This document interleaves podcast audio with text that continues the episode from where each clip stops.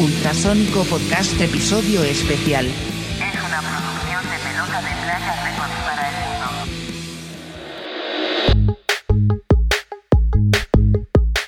Bienvenidos al podcast, podcast número 36 del Ultrasónico Podcast. Salud, muchachada. Ay, oh, que la aquí está. Ay, salud, muchachos. Milagro que te falla, pato, la destapada cerveza, como si no supieras. Siempre me falla esto, pero, pero lo, pues, lo que pasa es que tengo que ensayar más, ¿no? Sí. Sí. Y en este podcast 36, que si, que si este podcast 36 fuera una cerveza, sería una charola y un docecillo platicador. Y aquí Así es. andamos precisamente para darle continuidad a ese docecillo platicador en este podcast 36 del Ultrasónico Podcast.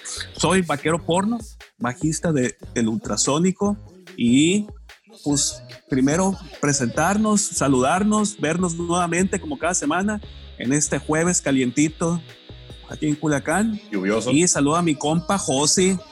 Mi, com- mi compa Josi. ¿Cómo estás, mi Josi? ¿Qué rock and roll?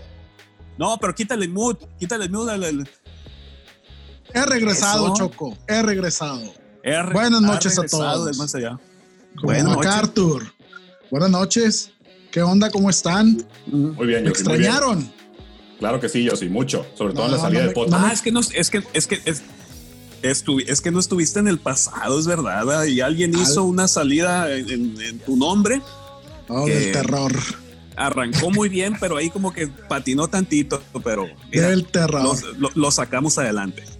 Bueno, vamos a pasar cámaras, cámaras y micrófonos al culpable de la salida del episodio pasado. Don Juan Manuel Vidal. Juan, buenas noches, ¿cómo estás? Buenas noches, muy bien y avergonzado ahí por esa salida, no mentiras. Fue, fue improvisado todo, así que... No se notó, ¿eh? Para nada. Es válido, es válido. Avergüénzate por lo que no haces, güey. Por lo que haces nunca, güey. Quien hoy nos acompaña, no, no es tan seguido, pero es el chino, baterista de, de Es correcto. ¿Cómo estás, chino?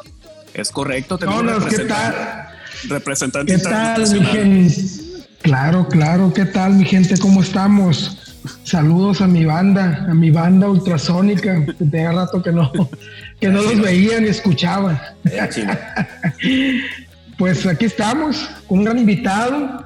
Bueno, pues aquí le paso el micrófono a nuestro gran vocalista, guitarrista, Miguel. Gracias, chino, gracias. Miguel. Ultrasónico. Gracias y bienvenidos al podcast. Podcast Miguel 36. Miguel. Mucho Miguel, mucho Miguel en el ambiente rockero en Culiacán. Sí, sí.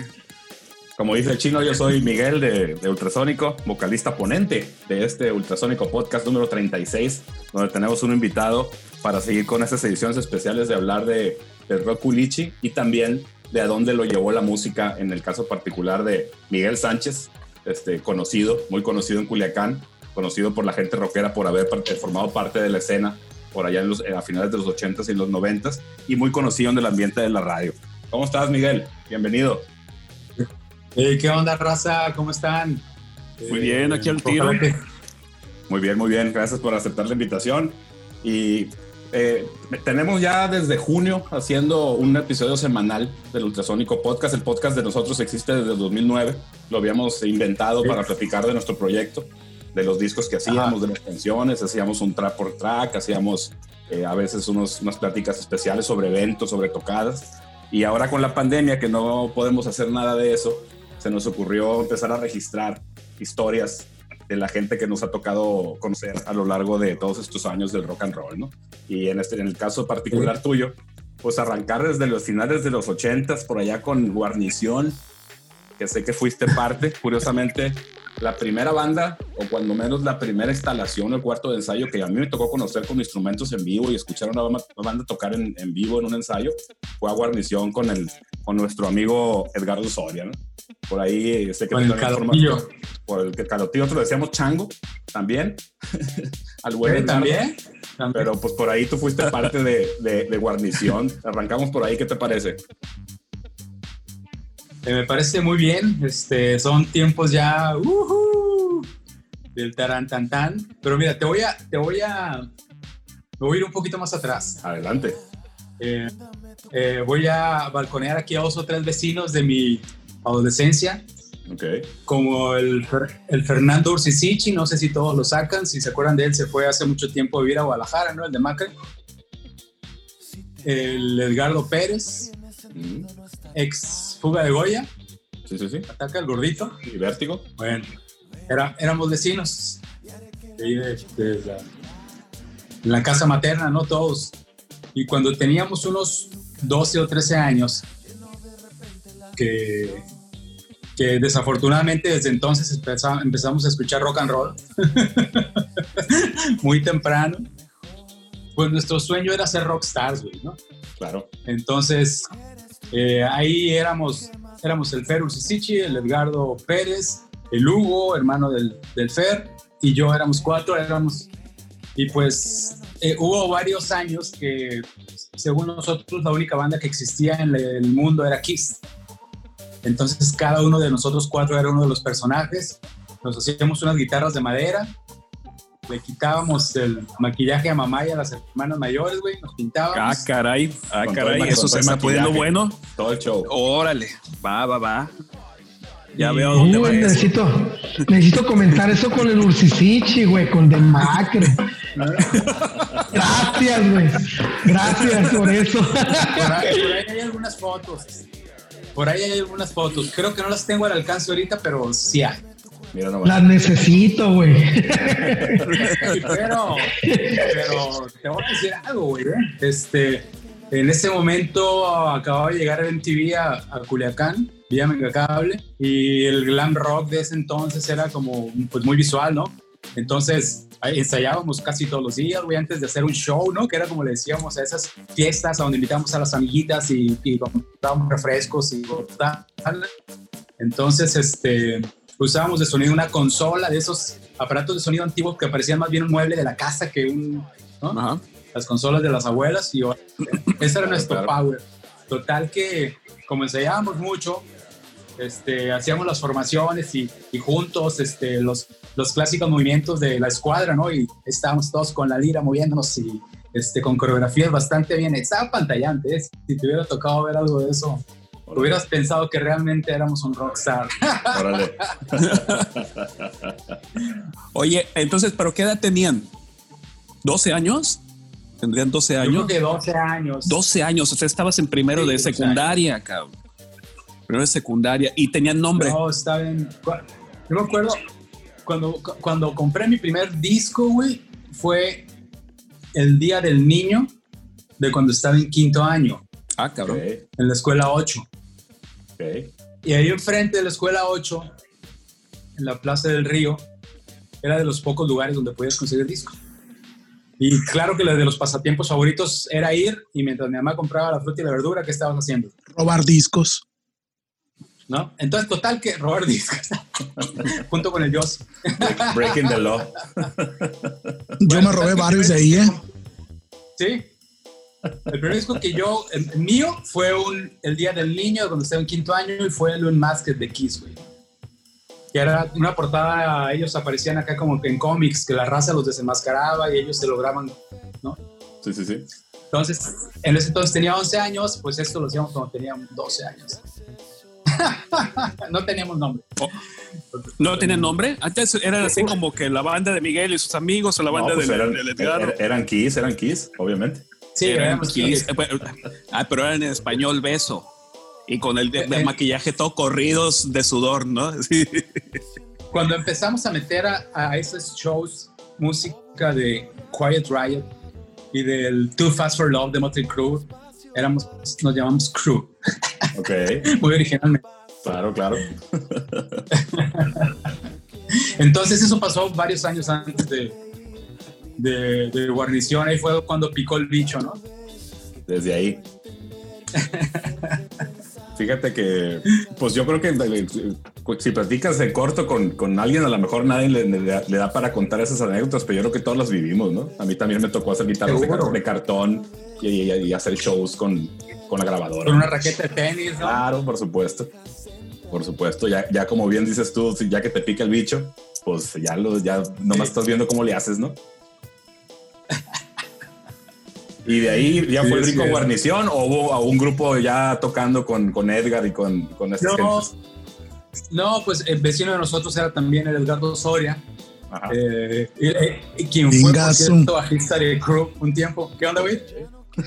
Ingasu, el licenciado Eh, sí, Soria. este, sí, este, si, si, si alguien hubiera tenido el poder de ver el futuro, nos hubiera metido a la cárcel a todos desde chiquillos juntos. Mi- Minority Report. Bueno, total que después de esto, eh, eh, por ahí dejamos las raquetas de tenis disfrazadas de guitarra y, y nos compramos cada quien eh, su propio instrumento y eh, le dábamos ahí queriendo imitar a, pues, a Motley a Ángeles del Infierno y a Judas Priest y tal. Entonces, este, el guarnición éramos el Edgardo Pérez, el Edgardo Soria, yo y un cuate que ahorita no recuerdo cómo lo conocimos, que se llamaba Agustín, el buen Tim. Y al, al Ferus y no lo invitamos aquí ya porque era demasiado, demasiado este, pesado, demasiado heavy su onda, ¿no? A nosotros sí nos gustaban ya las niñas y la chingada. Entonces, Ok, por ok. eso, güey, no era, Están, están más glam ustedes. escuchar el cabrón. Sí, el, el, el tocó de Macra era Dead Metal. Era death, era death metal. sí. Dead Metal de agua. Muy, muy, y en esos tiempos- muy satánico. Sí, muy satánico. Y en esos tiempos eh, estaba, creo, Panteón también, si no me equivoco. O más o menos ahí. Seguramente tocaron juntos, tocaron juntos muchas veces, ¿no? Si eran contemporáneos. Y eran, eran de, los, de los más metaleros, creo yo, no sé, corríjanme ustedes. güey. No, sí, sí, sí. Ellos fueron los que empezaron Sí. con, con esa vertiente extrema del rock. Del rock acá. Así fue. Pues el metal, ¿no? En Culiacán. No, pues Oye, era más, Miguel. más, más pesado que el metal. Ellos tocaban Sí. Dead Metal real. Era death metal, sí. Adelante, yo sí. ¿Quieres comentar algo? Oye, Miguel, pero en este, en estos momentos de esa primer banda ya con instrumentos, eh, era cuando la escuela de música de la UAS estaba en su apogeo, ¿no? Muchas razas salimos de ahí. Sí, sí. Fíjate que el guarnición empezó antes de eso, antes de que, cuando más antes de que yo estudiara música. Eh, cuando tronó guarnición, o me corrieron, o, o nos corrimos todos, no me acuerdo qué pasó. Hace fines de los ochentas. Lo que pasó después de eso fue que eh, me apunté luego con raza y ya estábamos en la prepa con el Miguel Tapia del Chambe, con el David Espinosa tocaba la batería con nosotros y el Manuel Coronel, el Meño, güey. Esos güeyes éramos vanguardia al principio Ok. y, y ahí empezamos a estudiar música juntos y conocimos al Polo ahí en, en el, en y al Yossi, al Pavel, obviamente, y al Guti que tocaba con nosotros también. Pero eso fue ya, ya, ya, ya estábamos en la prepa, ya tenemos 17 años. Ok. Ya estaban un poco más en serio. Fíjate que acabamos de, platicar con Polo hace dos, dos semanas y, y platicó su historia de cómo él empezó a tocar la batería con ustedes ahí en, en Vanguardia, Sí, ¿no? en, en la escuela de música. Es que el, el Polo, güey, es un baterista que no te lo imaginas, güey. Yo te digo la verdad. Nunca he visto, con mis respetos para todos los bataqueros, por cierto, actuales y admiración además. Nadie toca como el Polo lo ataca aquí en Culiacán, güey. Ok. Como el Polo lo tocaba hace 25 años. O sea, es, es ese güey, eh, pues toca un montón de instrumentos, es, es máster, ¿no? Así es. pero la bataca está, está, se sale de la liga, ¿no? Así es. Sí, platicó curiosamente, eh, platicó esa parte de cómo en, en los ensayos de vanguardia, eh, por ahí agarraba la, la guitarra del chambi, empezó a jugar con los efectos y fue lo que lo jaló la guitarra, ¿no? Y abandonó la batería. Sí. Pero sí, él empezó con la batería, nos platicó por ahí.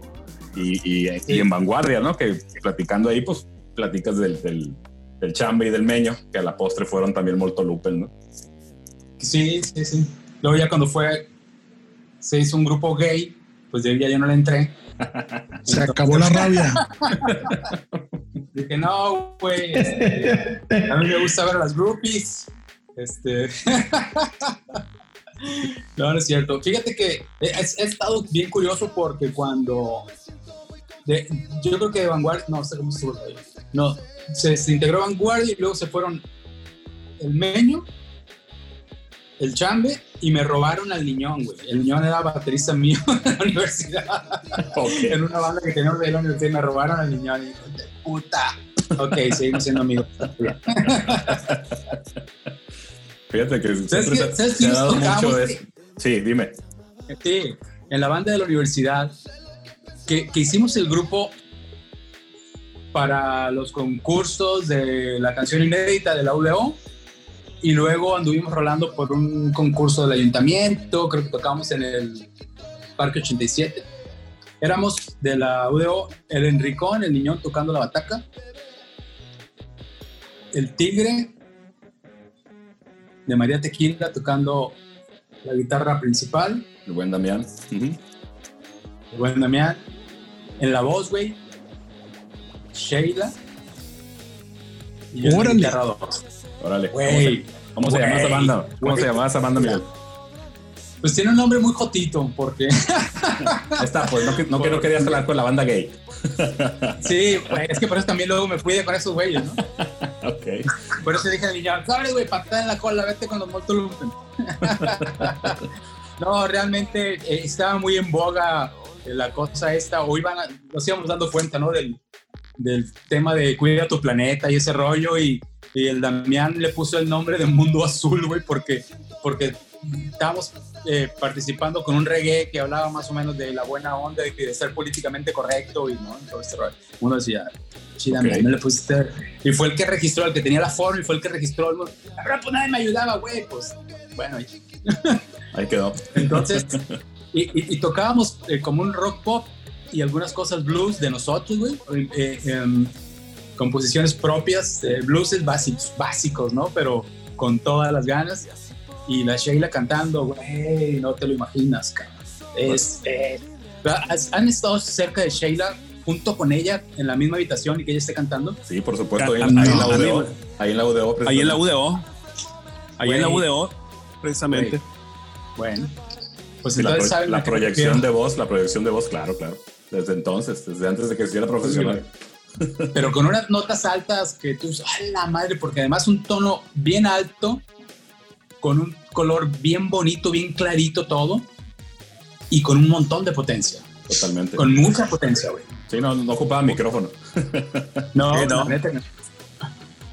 Bueno, y es, esa fue la parte UDO, cuando antes de que me fucking chambe y el meño me robaran el niño. Oye, oye Miguel, entonces estamos bien. ent- a- a- hasta esta parte básicamente eran como puras bandas de, de- de amigos tocando música para los amigos o si había como esta espinita de la vamos a pegar y vámonos a México a tocar puertas o todo era nomás en plan de cotorreo. Ah, hasta Molto Lumpen era cotorreo y Era cotorreo. era el rock and roll nomás, ¿no? De pasarla bien, tocar, conocer raza, la fiesta, ya sabes. Claro, claro. Pero de, eh, y digo que Molto ya empezó como una co- cosa diferente porque eh, pues se van esos güeyes a, a- a vivir al DF un rato, a, a tocar puertas. Este, yo ya no tocaba con ellos, pero ahí andábamos juntos de todas formas, andaba en los viajes con ellos y, y con las eh, conocidos que había en, en- en las estaciones de radio y en las revistas, ¿no? En ese entonces. Órale. Eh, eh, pero ahí, ahí ya como que yo noté pues que esos güeyes ya iban a otra buscando otra cosa, ¿no? Y qué bueno. Ok. ¿De estas bandas hay alguna grabación que tengas por ahí? Sí, güey.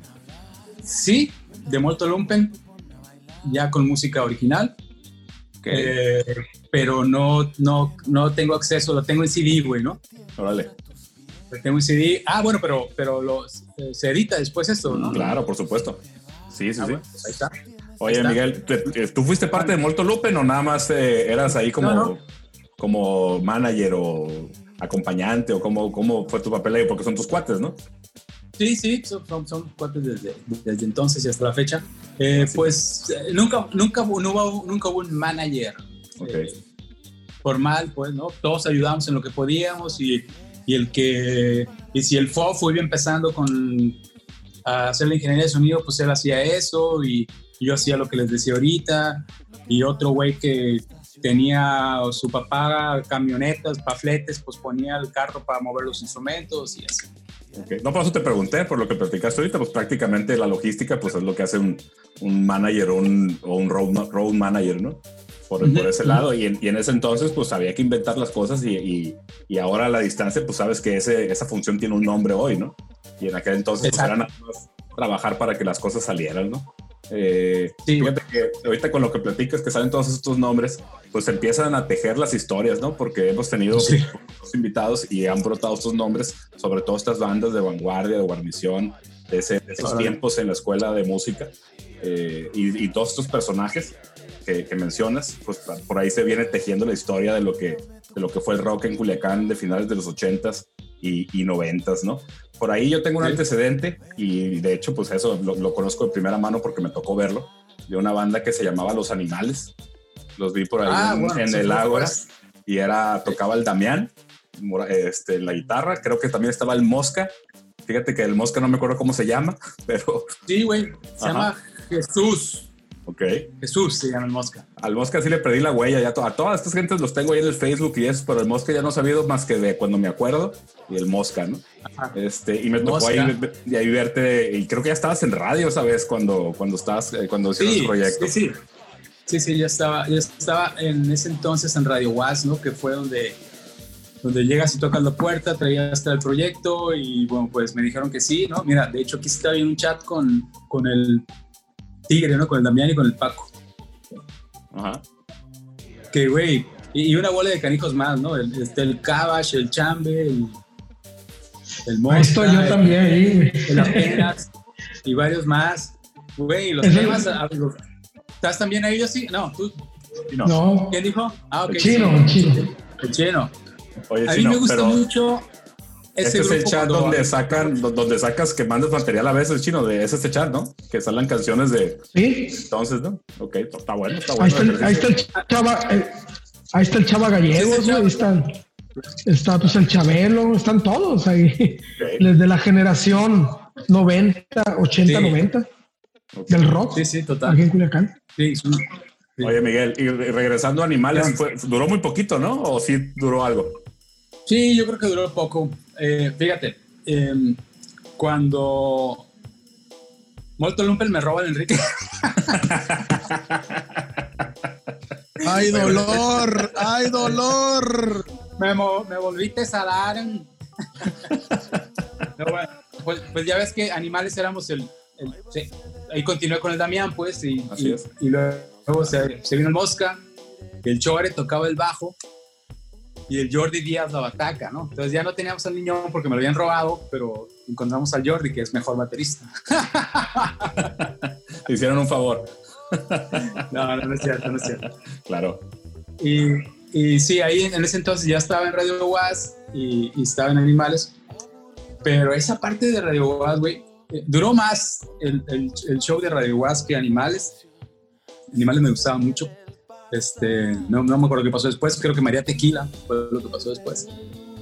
Eh, pero en el show de Radio güey, estaba, estaba bastante chingón porque porque creo que el único otro show de radio de rock que había era el del Concho y estábamos en la misma estación. Eh, mis respetos para el Concho como todos y, y no hay ninguna comparación, ¿no? El, el patrón era el patrón. Por supuesto. Entonces, eh, pero yo tocaba mucho rock local, güey, y como andaba pues en todo eso que estamos diciendo, pues me caía cassette de una banda y de otra y de otra y de otra. Eh, y, y estaba chingón que había una exposición que había surgido, pues porque yo estaba ahí en las dos cosas, pero mucha raza que nunca antes, pues como esto iba empezando, nunca antes había sido entrevistada ni en radio, ni en periódicos, ni su música no salía desde el cuarto de su casa, o de la cochera, donde habían grabado, ahora estaba en la radio. Y sí tocábamos Aerosmith y Metallica, pero luego tocábamos a Gaia o tocábamos a las bandas de acá, ¿no? Eh, a, a Los Pepitos, a Euforia, este, Los Hijos de la Monja, ta, y a todo el mundo, ¿no? Y luego algo... De quien te llegara un cassette. Adelante, yo sí. Sí, ¿Qué, qué edad tenías cuando entraste a Radio Was? 19. 19, muy joven, ¿no? Para, para hacer frente a un programa. ¿Era, ¿Era diario el programa?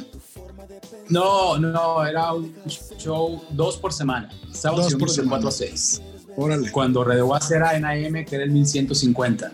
Órale. Sí, estaban Entonces- por las Rosales. Oye, Miguel. Se y- llamaba Y haciendo un poquito de rewind aquí en la historia, ¿cómo te surge esa idea de voy a hacer un programa de radio?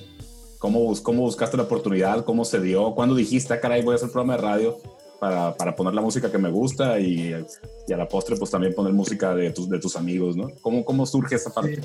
Y sobre todo pues a Yo la edad acuerdo. que platicas, ¿no? Yo me acuerdo, güey, que, que yo creo que todos lo hicimos muchas veces, pero, pero yo me quedé ahí. que el primer aparato de radio que veíamos desocupado en las noches cuando éramos niños, pues empezamos a buscarle estaciones, no las que teníamos aquí, ¿no? sino a sabiendas de que podías sintonizar, pues estaciones norteamericanas muchas. Y luego, eh, pues algunas cosas entendíamos en inglés, otras no. Luego de repente había también estaciones en español de acá de Sudamérica que agarrábamos, ¿no? Y, y- y era muy interesante, pues era el surfear en la web de hace 40 años, ¿no? Así es. Y De la, de la señora analógica. Y, y yo me acuerdo de que a veces escuchamos transmisiones en idiomas que, que asiáticos, seguramente, ¿no?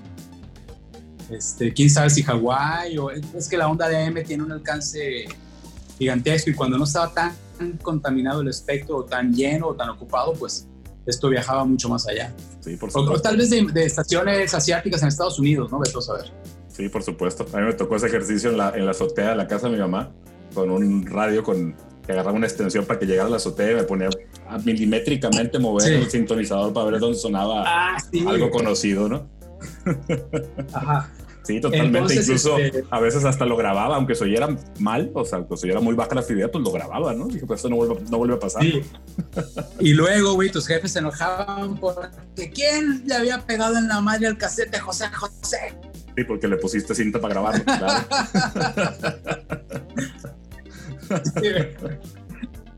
un pedacito de cartón, un, una tantito papel hecho bola, ¿no? De, de una Los libreta ahí para que entrara en el.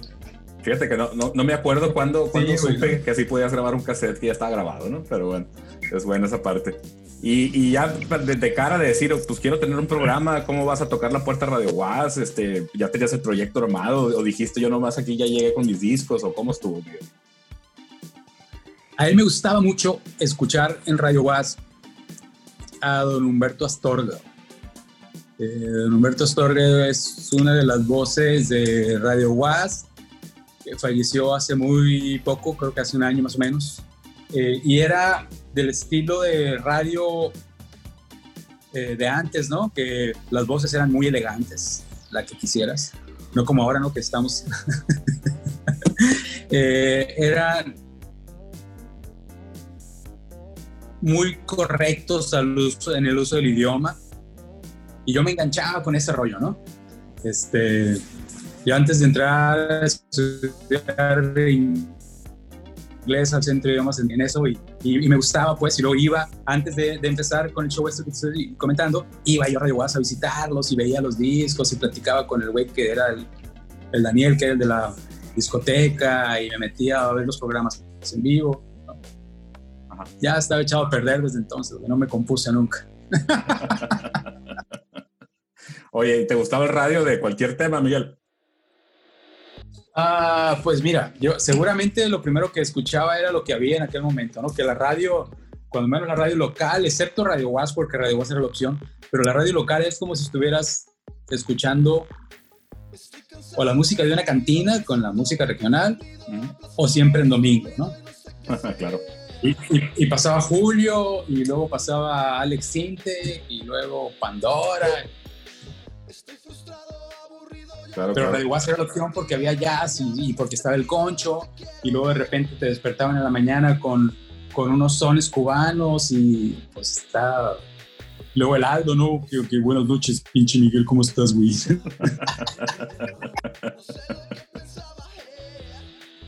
Fíjate, eh, y, y la, la parte donde ya, ¿cuándo, fue, a- ¿cuándo lograste? Ya dijiste, voy a hacer mi programa y va a ser mañana. ¿Cómo fue ese momento, Miguel? Estaba los, los Tapias, el Chambe y su hermano Arturo fueron mis mejores amigos de la prepa, ¿no? Y, y no, o estábamos todas las tardes o en su casa o en mi casa oyendo música. Y por ahí le robamos un disco al Yossi o nos robamos un disco en la Plaza del Río o algo y nos íbamos a escucharlo, ¿no? Claro. Voy a mover porque tengo que conectarme a, a la corriente. Adelante, adelante. Entonces, este, quizá, quizá lo que pensábamos en ese momento es que la radio nomás necesitaba un- un- una tuneada, ¿no? Yo creo que es lo que pensábamos de, de la radio que había y, y pues seguramente teníamos algunas ideas nosotros. Esa, Yo esa creo fue, esa fue tu motivación de a, a- a esta radio le falta algo, le falta una idea, un concepto de esta forma y vamos a hacerlo. Pues pienso yo que por ahí debe de haber ido la cosa, ¿no? Realmente no. No me Debe haber un de- poco, debe haber un poco de arrogancia también en el sentido de pensar, bueno, los programas, las, las radioestaciones locales o lo que pueda escuchar, pues no me gusta, pues mejor voy a hacer mi programa y voy a poner lo que a mí me gusta, ¿no? Un poco por ahí, Miguel. Pues fíjate que, que yo creo que sí, eso que dices tienes razón, pero la neta es que sí me gustaba lo que había también, o sea, mm, tal vez no era lo que yo prefería, ¿no? Pero el escuchar a alguien, güey, es que está bien fácil, como es tan básica la voz, la voz humana, pero también es bien potente, cabrón. Este, eh, hay, quienes son más visuales, hay quienes son de diferentes formas, ¿no? Pero eh, la, la voz humana, güey, te conecta con, con, pues con eso, ¿no? Con tu humanidad. Y, y- y hace que... Creo que fue Orson Welles el que dijo que la radio, güey, era la pantalla más grande del mundo, cabrón. Tu mente. Ento- por ejemplo, ahorita hay una campaña en W Radio, en la Radio Chilanga, que pinche Radio Chilanga es cuanto hay que escuchar en el mundo, ¿no? Hay, hay- hay buenísimas estaciones y, y gente súper talentosa. Hay una campaña de la W que es, creo que está cumpliendo 90 años. Entonces, están haciendo, pues a- aprovechando eso, la, la antigüedad y todo, de muchos sucesos mundiales de los cuales nos enteramos a través de la radio. Y estaba escuchando, son capsulitas de dos minutos a Jacobo narrando, por ejemplo, el, el- el alunizaje del 69, ¿no? O la caída del muro de Berlín, ¿no? O una entrevista, la primera vez que, digo, eso no era tan importante, pero lo escuché hoy, Jimmy Carter y López Portillo se juntan, no sé para qué, y entonces ha sido compañera a la radio de, de muchas generaciones durante mucho tiempo y ha servido para muchas cosas, ¿no? Ha servido para entretenernos y luego, no sé si se acuerdan, cuando éramos chicos, todos nosotros, bueno, seguramente, no sé si yo y yo somos los más viejos de aquí, supongo que sí. Eh, Yo soy el más viejo. rancheras, yo sí, que se escuchaban mensajes para la raza de la sierra. ¿Cómo no? Y dice Carmela, dice Carmela que le manda decir a Porfirio que la carga va en camino, que la carga va en camino. Así es. Y, y- o que va, el doctor va a ir pasado mañana, o que el maestro no pudo llegar porque creció el río. Y te imaginabas todas esas cosas, ¿no? Cuando menos- Sí. Ah, cabrón, a, a a, a ver, expliquen eso en la radio, así nomás de pronto, como No, Pato, lo que pasa es que había eh, estaciones que Ajá. eran muy escuchadas en la sierra, en la región de la sierra. Entonces hacían una especie de servicio social. Órale, en ya. aquellos entonces, en aquellos años, era muy complicado tener acceso a esos, a esos poblados, esas, a esas poblaciones. Entonces, parte de los programas que, que por supuesto eh, pasaban música, pues música eh, eh, regional, sobre todo, y programas pues como Porfirio Cadena y, y, y El ojo Calimán. de vidrio, El ojo de Calimán, vidrio. Sí, se pasaban todo ese tipo de cosas. Radionovelas. ¿no? Ra- radionovelas, por supuesto, generadas precisamente por la W Luego, que ¿Cómo, mencionas. cómo se llamaban esos güeyes? Yo sí, los cubanos. La tremenda corte. La tremenda corte. corte. Tremendo lío. Entonces, entre, entre, entre programa y programa, dedicaban unos 5 o 10 minutos, que es un chorro de tiempo, a mandar mensajes de la gente que estaba aquí en Culiacán a sus gentes allá en la sierra, pues. Y así Eh, es, órale. como exactamente como dice Miguel, oye, eh, pues díganle al pato que, que, que- que le voy a mandar dinero, que le va a llegar tal día con Don Toño y que lo busque ahí en la tienda, ¿no? Y eran Sí. cosas así. Luego me enteré, yo sí. Eh, es que, híjole, la gente de rancho es bien inteligente, cabrón. La gente que nació en rancho. En rancho nació mi abuela y de ahí para atrás todo el mundo, ¿no? De los, dos abuelos. Total que luego me enteré, güey, que muchos de esos mensajes eran claves para que Sí, pasara la carga, la carga más importante. Sí, ahí le va la tranvía, le llega el lunes, vayan a recoger la bolsa del Eh. mandado, Ey, cosas así. Oye, Miguel, y bueno, ya, ya, es, ya estando en funciones en, en tu propio programa en Radio UAS, que ha sido la casa de, pues, de mucha gente aquí en, en Culiacán y en Sinaloa, en el estado, eh, tus, tus programaciones, ¿cómo, ¿cómo las fuiste componiendo, cómo las fuiste generando? Ya, ya comentaste la parte que pasabas música de, pues, de artistas consagrados, música de, de, de, de bandas locales, pero también quería preguntarte la parte del contenido de las entrevistas. ¿A quién te tocó entrevistar en aquellos entonces? Ok, mira, aquí se dio algo bien chingón, güey, que fue idea, fue idea mía, pero la bautizó el Iván Herrera. Si te acuerdas, y si se acuerdan todos, en, la Radio cuando estaba por las Rosales, eh, estaba la cabina del locutor, operador, porque el locutor podía estar después del cristal, y ahí había un estudio más grandecito y casi siempre despejado. Entonces, empezamos a meter a grupos en vivo ahí, güey. Empezamos a meter Sí, a era el estudio que estaba alfombrado. El que estaba alfombrado. Empezamos a meter ya las bandas en vivo, que bandas que muchas ni siquiera se habían presentado nunca, como decíamos, más allá de la cochera de la casa, pero ya habían grabado algo. Y, y siempre ha habido buenas bandas y bandas más o menos y bandas. Entonces ahí tocaron todos.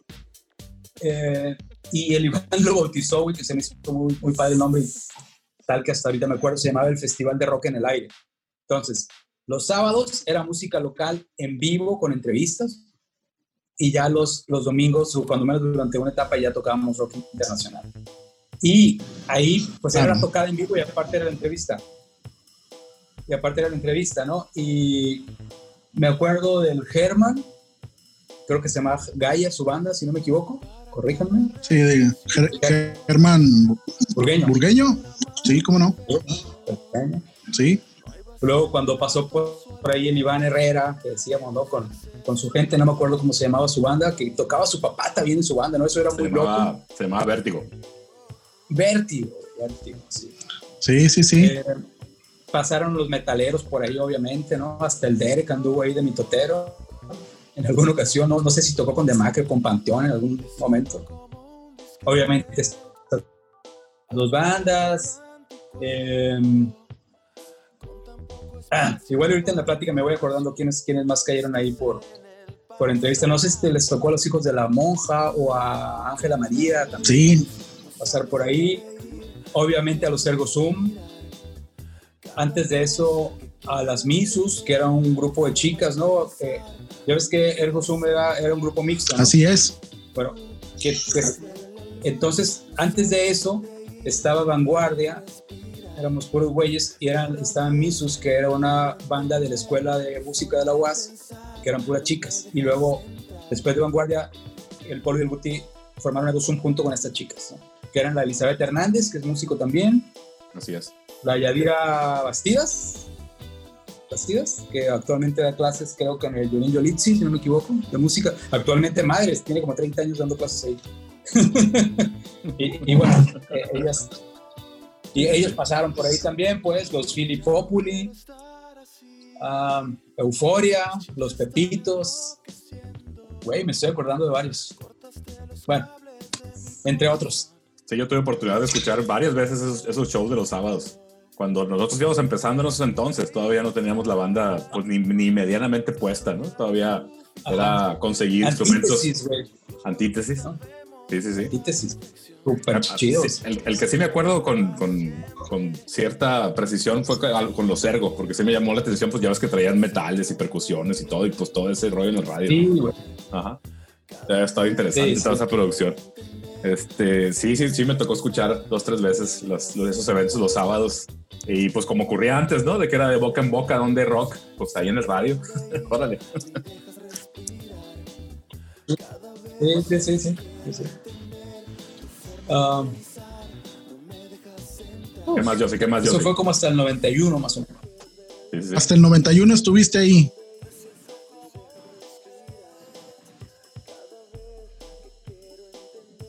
Se frició Eh, Miguel. Sí, no me equivoco. ¿Y cómo, cómo, cómo se da No, no, la aquí estoy, ¿qué transición? Me quedé muy serio nomás, yo creo.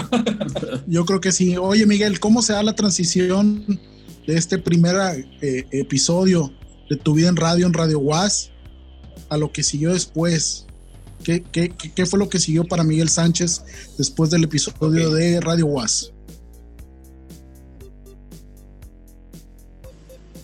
Ok, Radio Guas se terminó con la prepa. De ahí entré a, a la universidad y entré a Ciencias de la Comunicación.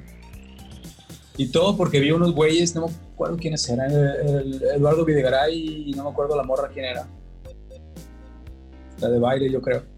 Haciendo una. La traducción simultánea de una entrega de los premios Oscar. No sé qué año haya sido. Y yo dije, yo puedo hacer eso, yo puedo hacer eso, güey. A huevo, yo puedo hacer eso. Nunca en mi vida lo he hecho, nada más que desde mi casa. Fíjate, Miguel, No, que ahorita un atando- sí hice traducción simultánea. ajá, Un tiempo sí Adelante, hice traducción simultánea. Una, temporada de tomateros.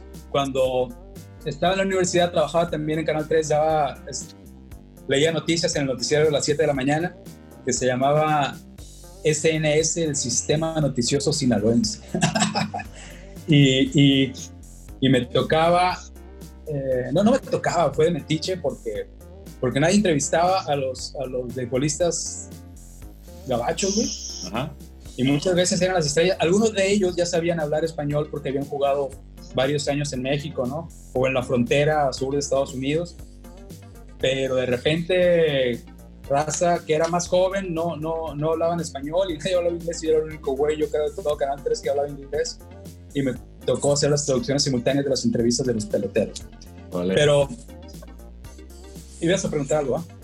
Sí, fíjate que te iba a comentar, pues, eh, mal que bien, eh, es- este rollo del radio, yo cuando menos así lo estoy entendiendo y corrígeme si estoy equivocado, eh, es como, eh, es, es totalmente similar al, al rollo del rock, ¿no? Que cuando alguien conoce algo así, tú quieres formar parte de, de- de esa escena o de ese ambiente, ¿no? Entonces, en, tu Claro. caso, pues estabas en el rock y luego, pues, eh, con esa relación que empezó a tener el rock con el radio, de programar música ahí o de tocar a bandas locales con la oportunidad que tuviste en Radio Was, pues como que también era ser parte del medio, ¿no? De- del- del radio, de la comunicación. Y por ahí pienso yo que te llamó para, para Es- también querer participar, ¿no? Eh, Es que pa- pasa lo mismo, Tocayo. Es, es ni- no, yo creo que no lo sabíamos así, pero se trataba de lo mismo que se sigue tratando hasta ahora cuando alguien una- abre una cuenta de Instagram o de Facebook, que es hacer comunidad, güey. Claro. ¿no? Nada más que pues eran otros tiempos, pero e- es lo mismo. Eh, eh, yo sí me preguntaba, ¿qué pasó? Eh, después entré a la universidad, les decía, por este rollo de que vi estos güeyes haciendo lo, lo de los Oscars.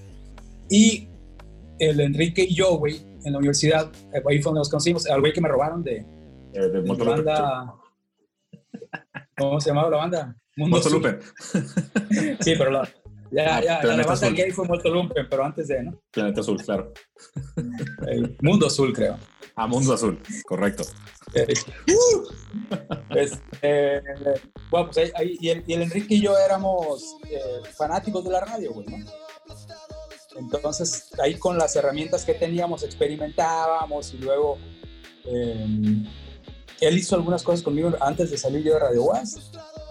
Total que después de Radio Was a la universidad, eh, no sé cómo llegué a Grupo Asir, güey. No, no me acuerdo si conocí a alguien o no. Eso fue en el 94. Lo que sí me acuerdo es que llegamos, hablamos con señora Leticia Carrillo, que era la gerente en aquel entonces del grupo así. Le dijimos, ok, queremos, tenemos esta idea. Eh, ok, preséntenos un demo, hasta ahí todo iba bien, ¿no? Eh, grabamos, ¿con qué grabamos? Creo que en casa del Aldo Rodríguez grabamos el demo, el demo güey, no se olvidó este, a grabar ese demo y el Enricón con dos, tres fierros que tenía. Órale. Y total que llegamos, aquí está, sí, lo escuchamos ahí, güey, bien nerviosos porque pues llevabas a escuchar algo en lo que eras primerizo de alguna forma, pues cuando menos en la radio comercial. Y que lo escucharan junto contigo, el güey que te iba a decir sí o no. Yo que Ujú. está. No, muy bien, muchachos, sí nos gustó mucho. Estamos pensando que el horario que querían no era, pero este sí y tal. Y nosotros, güey, chingón, ¿cuándo empezamos? No, no, no, no. ¿Cómo que no? Entonces, ¿le gustó o no le gustó? Sí me gustó. Pero primero hay que venderlo. Yo, güey, yo soy artista. Yo soy productor de radio. ¿Cómo que yo voy a vender? Ponga sus vendedores. Sí, el, el patrocinio. ¿Cómo? El patrocinio, dice yo Carrillo, sí. Es que si no se vende, no sale. Yo, güey, pues en Radio WhatsApp no era así. Pues sí, no, ya no era así, pero pues sí. ¿Y, pues, y qué sucede? Ok, eh, sí nos pusimos a vender. Eso fue lo que sucedió. Sí nos pusimos a vender, güey, y eh, pues es- iniciamos con este show que, que es muy loco, que tanto tiempo después como que sigue teniendo cierto capital ahí, ¿no? Que mucha banda se acuerda del Vientos Huracanados. Claro. Fueron, fueron, no sé, seis años al aire y eh, era bien emocionante, cabrón, hacer eso, porque sí llegábamos a mucha más gente que la que tenía yo los fines de semana en Radio Huasca, que éramos más bien una comunidad, ¿no? Así es. Una comunidad y nuestras mamás y nuestras tías que nos escuchaban. Y acá era, era una, sí, la exposición sí era diferente. Eh, y, fue muy emocionante porque teníamos muchas ganas de hacer cosas. Eh, escuchamos eh, mucha radio chilanga.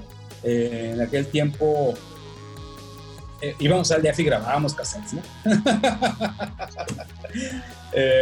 Y estaba jalando W, WFM con una camada de cabrones cuarto bat, ¿no? Que eran el Alejandro González Iñárritu.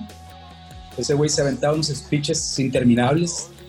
Estaba Charo Fernández, que le escuchabas, güey, y decías, mamita, cabrón, esa voz ronquita de una morra que sabe de rock and roll, tiene habilidades de comunicación y que de repente cachondeaba con la voz, güey. Pues será que tenemos 21 años también, ¿no? Sí, eso, eso va junto con pegado, ¿no? Luego, luego, pero no, yo creo que no era la edad nomás, güey, también era la morra, porque sí seguimos teniendo 21 años y también estaba en WFM el Martín Hernández, güey, que es un fucking genio. Eh, luego, además de la radio, de la diseño de audio para películas y ha estado en pelis, pues en casi todas las de González Iñárritu y en varias más, ¿no? Y, y- y pelis en las que han sido nominados para el Oscar, ¿no? Simplemente en Birdman de González Iñárritu el sonido está pero. Más creo que estuvo nominado para sonido. Entonces eran bola de cabrones. Ay, la Marta de baile también, que también estaba mamita y, y lo sigue estando. Por cierto. Entonces, Sí, el, el Pato es gran fan de Marta Ah. de Baile, ¿verdad, Pato? Totalmente, totalmente. Oye, güey, el, el, el Chinix trabajó un rato con la Marta de baile, ¿no?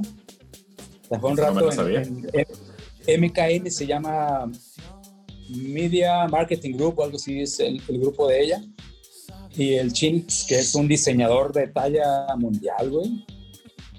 Eh, él era el diseñador de las portadas y no sé qué otras cosas más, pero ser el diseñador de la portada es un estatus aparte, ¿no? En los diseñadores.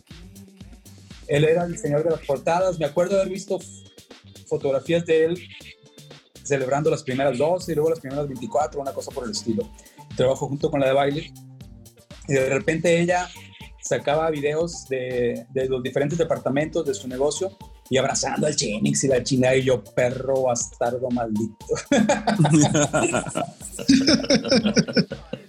Envidia de la mala. Oye, Miguel, Sí, güey, pero de otra no hay. y haciendo un poquito de rewind otra vez y haciendo un símil a toda la gente que, que hemos tenido por acá, les preguntamos que por qué las bandas se llaman como se llaman. ¿Por qué Vientos Huracanados se llamó como se llamó, Miguel?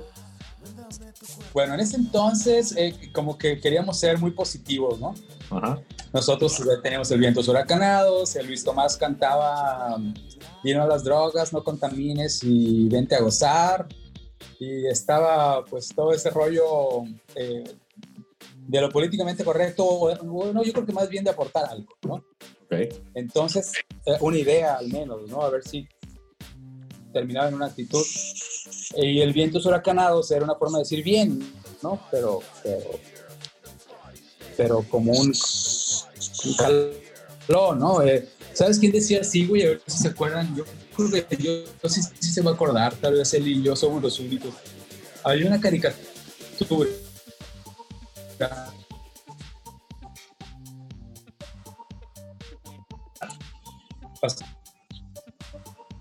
Don Gato su pandilla, por supuesto, entre otras, Tommy Jerry, pero Pepe Pótamo, que era un hipopótamo que tenía aventuras y viajaba en un globo aerostático. Este güey gritaba vientos huracanados. güey. Claro que sí. Era muy cabrón porque si eras el niño gordito y salías en short, ¿qué hubo, mi Pepe Pótamo? ¿Qué onda, mi pinche Pepe Pótamo? Oye, yo sí. Sí, sí. Y a ver si tú te acuerdas, güey, que he platicado cuando la raza empieza a hablar de caricaturas de, de- de- de su infancia, en este caso de los setentas, eh, casi, güey, de unas que yo veía en Canal 3. Eh, no sé si te acuerdas de Por supuesto, japonesa anime de los japonés, años ¿no? 60. Así es, eran los primeros. Eran en, en blanco y negro, después la pasaron a color y caricaturas, pues fue muy larga, ¿no? Con sus camaradillas o algo y estaba castigado, dejaba el fucking hombre para ahí en su casa haciendo la tarea, pero luego siempre como que tenía el pinche robot este decisión propia y lo metía en problemas al otro cabrón, porque todos pensaban sí, sí. decía, el robot es este güey y tal. Luego, ¿te Sí, acuerdas cómo del no. robot gigante, güey? Sí, totalmente. Claro que sí. Goldar. Goldar Goldar, Rodak y los Lugones. Y los Uyuyuis. Los uyuyuys. Sí. Esos, er- esos eran Oye, los sí. Lugones. Los Lugones, güey. Una más para atrás, yo sí. es. una serie, una serie de un elefante, de una elefanta. Maya, güey, se llamaba. Sí. Era una serie como en una onda tipo Los Duques de Hazard, pero en el look y todo este rollo, ¿no? Sí, habían pues cosas muy locas, ¿no? Era toda la exploración visual a través del arte de la caricatura y pues muchas cosas influenciadas por la ideología de Elia. Digo, ahí tienes el caso de la Pantera Rosa de Blake Edwards, que estaba muy, muy influenciado en ese rollo, ¿no? Era un rollo pues casi existencialista porque eran, eran eh, sin diálogos. Todo, todo era Eh, este, a base de situaciones. Muy la verdad es que eran muy divertidas. y estoy preocupado, güey, porque mis hijos están empezando a ver la Pantera Rosa. Me acaban de descubrir. es formativo. Así es. No sé por qué llegamos a las caricaturas. Pues Por el, el- programa el- de el- Vientos Huracanados, que salió de una caricatura. Ah, Pepe Pótamo. Pepe Pótamo, así es.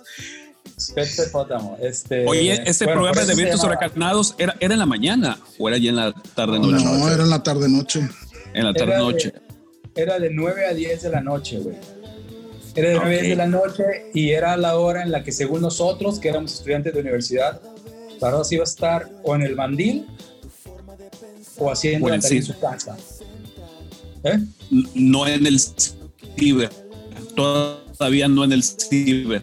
No, güey, no. No, no existía. No. Eh, eh, no, no. Yo lo escuché. Hasta yo. Bandas locales. o- Esta si era en la mañana o era en la tarde noche. Pues. Sí, sí me acuerdo. Eh, Hasta me Fíjate que en la mañana estaba, güey. En la mañana sí había otra cosa también, de la misma banda, el Enricón, el güey que me robó el Monto Lumpen, Ah, caray. y el Álvaro Gastelo. Hay que superar eso, hay que superar eso. hay que ponerle este podcast el- el güey que me robó a mi baterista. El grupo gay que me robó mi baterista. A canción sobre eso. Bueno, eh, ya se me olvidó que estaba diciendo otra vez. No, pues eso, de que te robaron del baterista. Creo que Ah, ya. eso se resume todo esto. Estamos dando Ok, vueltas sí. en círculo y estamos llegando al mismo lugar. Estamos llegando al mismo lugar. Ok, el de, es que este cabrón preguntaba de el Vientos Huracanes tenía un rato andando. eh, el Enrique era el productor de, de Vientos Huracanados junto conmigo. Y luego vimos la chanza de. eh, se juntó el Álvaro Gastelum con nosotros. Y ahí andaban queriendo hacer algo. Y vendimos la idea de que un show de 6 a 7 de la mañana, que era la hora del tráfico, de toda la morrada que llegaba desde la secundaria, la prepa y la universidad, los que entraban a las 7, de 6 a 7 estaban en el trayecto y el show se llamaba En Ayunas. Tenía una programación algo parecida que el Vientos Huracanados, un poco más alternativo, más bien. ¿no? Y ese era el show que estaba en la mañana. Dos, en Ayunas se llamaba al principio. Sí, lo recuerdo. Tú estabas en ese de ayunas también. Eh, ¿Cómo? Ah, ok. Tú estabas en ese, en ese show de la mañana también, en no, ayunas. no, no, de repente, ¿No? de repente nos echamos mal o algo así, pero no, no, es- no. Ese sí debe estar les decía- pesado hacerlo todos los días, ¿no? Sí, güey. Claro que el Enrique siempre llegaba tarde, ¿no? Obviamente. El mismo tardón. Y esto fue en los noventas, Miguel. Em, sí, eh, del 94 en adelante. Hasta. Hasta el 2000. 2001. 2001. ¿Y qué sucede en 2001? 2001. En 2001, este, yo ya me estaba aquí de Vientos. Huracanados. Me tenía planes de. Estuve como año y medio queriendo irme a Monterrey. Me tardé en irme. Y ese inter en que me iba y no, estuve trabajando con el Arturo Ramos en Maxi Ok, con el timbón. Y tenía, sí, y tenía yo un show ahí los fines de ser un solo grupo o solista. No me acuerdo cómo se llamaba. Este, y luego siempre sí me fui a Monterrey, estuve 10 años. Este, y fue, fue una, una, una pausa de la radio. Órale. Siendo en esa pausa de 10 años en Monterrey, digo, además de casarte y empezar a formar familia. ¿Qué, qué pasó? ¿Me preguntas? Hola. Así estamos. Eh, bueno, no, fíjate que hi- hice muy poco radio en Monterrey, muy poquito. Eh, fue cuando, yo creo que desde que se dieron cuenta que era foráneo, de repente, eh, es que eh, el regio, digo, a mí, a mí me encantó haber vivido allá, pero de hecho nos regresamos por unas causas de fuerza mayor, de un- temas de salud de mi familia, pero yo me hubiera quedado allá, güey. Eh, hice, tengo muy poca radio, pero empecé a hacer otras cosas. Eh, ya me había dedicado yo a, cuando les comentaba que nos dijeron o lo venden o no entra, al aire el viento huracanado, por ahí aprendí a vender, me di cuenta que ganaba más dinero vendiendo. Y cuando estuvimos allá, me dedicaba a vender diferentes cosas, pero al mismo tiempo eh, estudié, digo, casi nadie lo sabe acá, pero estudié- soy técnico en producción de cine. Ok. Estudié en The Film Workshops en Monterrey. Eh, hice, eh, eh, bueno, en, en- en la escuela hicimos varios, una serie de cortometrajes, pero luego estuvimos produciendo televisión para Televisa Monterrey. Hubo una serie regia, que yo creo que fue la primera serie regia que salió en Telehits, que se llamaba Glam Girls, que era la vida de cuatro chicas de, de lana, de, no de Monterrey, sino de San Pedro. Em, estudié en el Centro de las Artes Foto Fija y traía como que más bien esa vena ahora, pues, ¿no? Ok. Este, estaba estudiando y haciendo eso.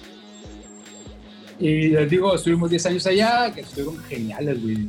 De repente no, no te alcanza el dinero ni el tiempo para ir a, en el caso de nosotros, ¿no? A todos los conciertos que había, cabrón, ¿no? La misma semana estaba Lenny Kravitz y estaba Marilyn Manson, o estaba Caifanes, o estaba, no sé. O de repente tres, cuatro, cinco conciertos que tú querías ver en el mes, no, güey, no voy a ir a todos. y, y el movimiento local No, no se puede. estaba bastante fuerte en Monterrey en ese momento. Te tocó por allá. Ahí. Entonces esa fue así como medio rápida la etapa de 10 años En Monterrey. fuera de Culiacán. Sí, ¿Entre qué años estábamos hablando de esa etapa? 2001 2010. Eh, 2001, 2011, güey. Sí, sí. Y la radio Regia Valga. de plano. Nada, nada que ver, no, güey, no. De- a pesar de tener tan cerca el- el- a los gabachos, que pues eh, sí hay un- una influencia muy, muy, muy grande, ¿no? De los gabachos en Monterrey, ustedes lo saben.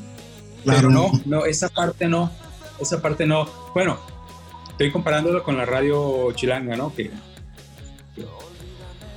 ¿Es menos dinámica o qué mundial. sucede con Monterrey? es más de rancho, güey. Monterrey Ya. es un rancho grande. Monterrey es un rancho grande. Allá mis camaradas regios se medio agüitaban al principio porque les decía que era el rancho grande.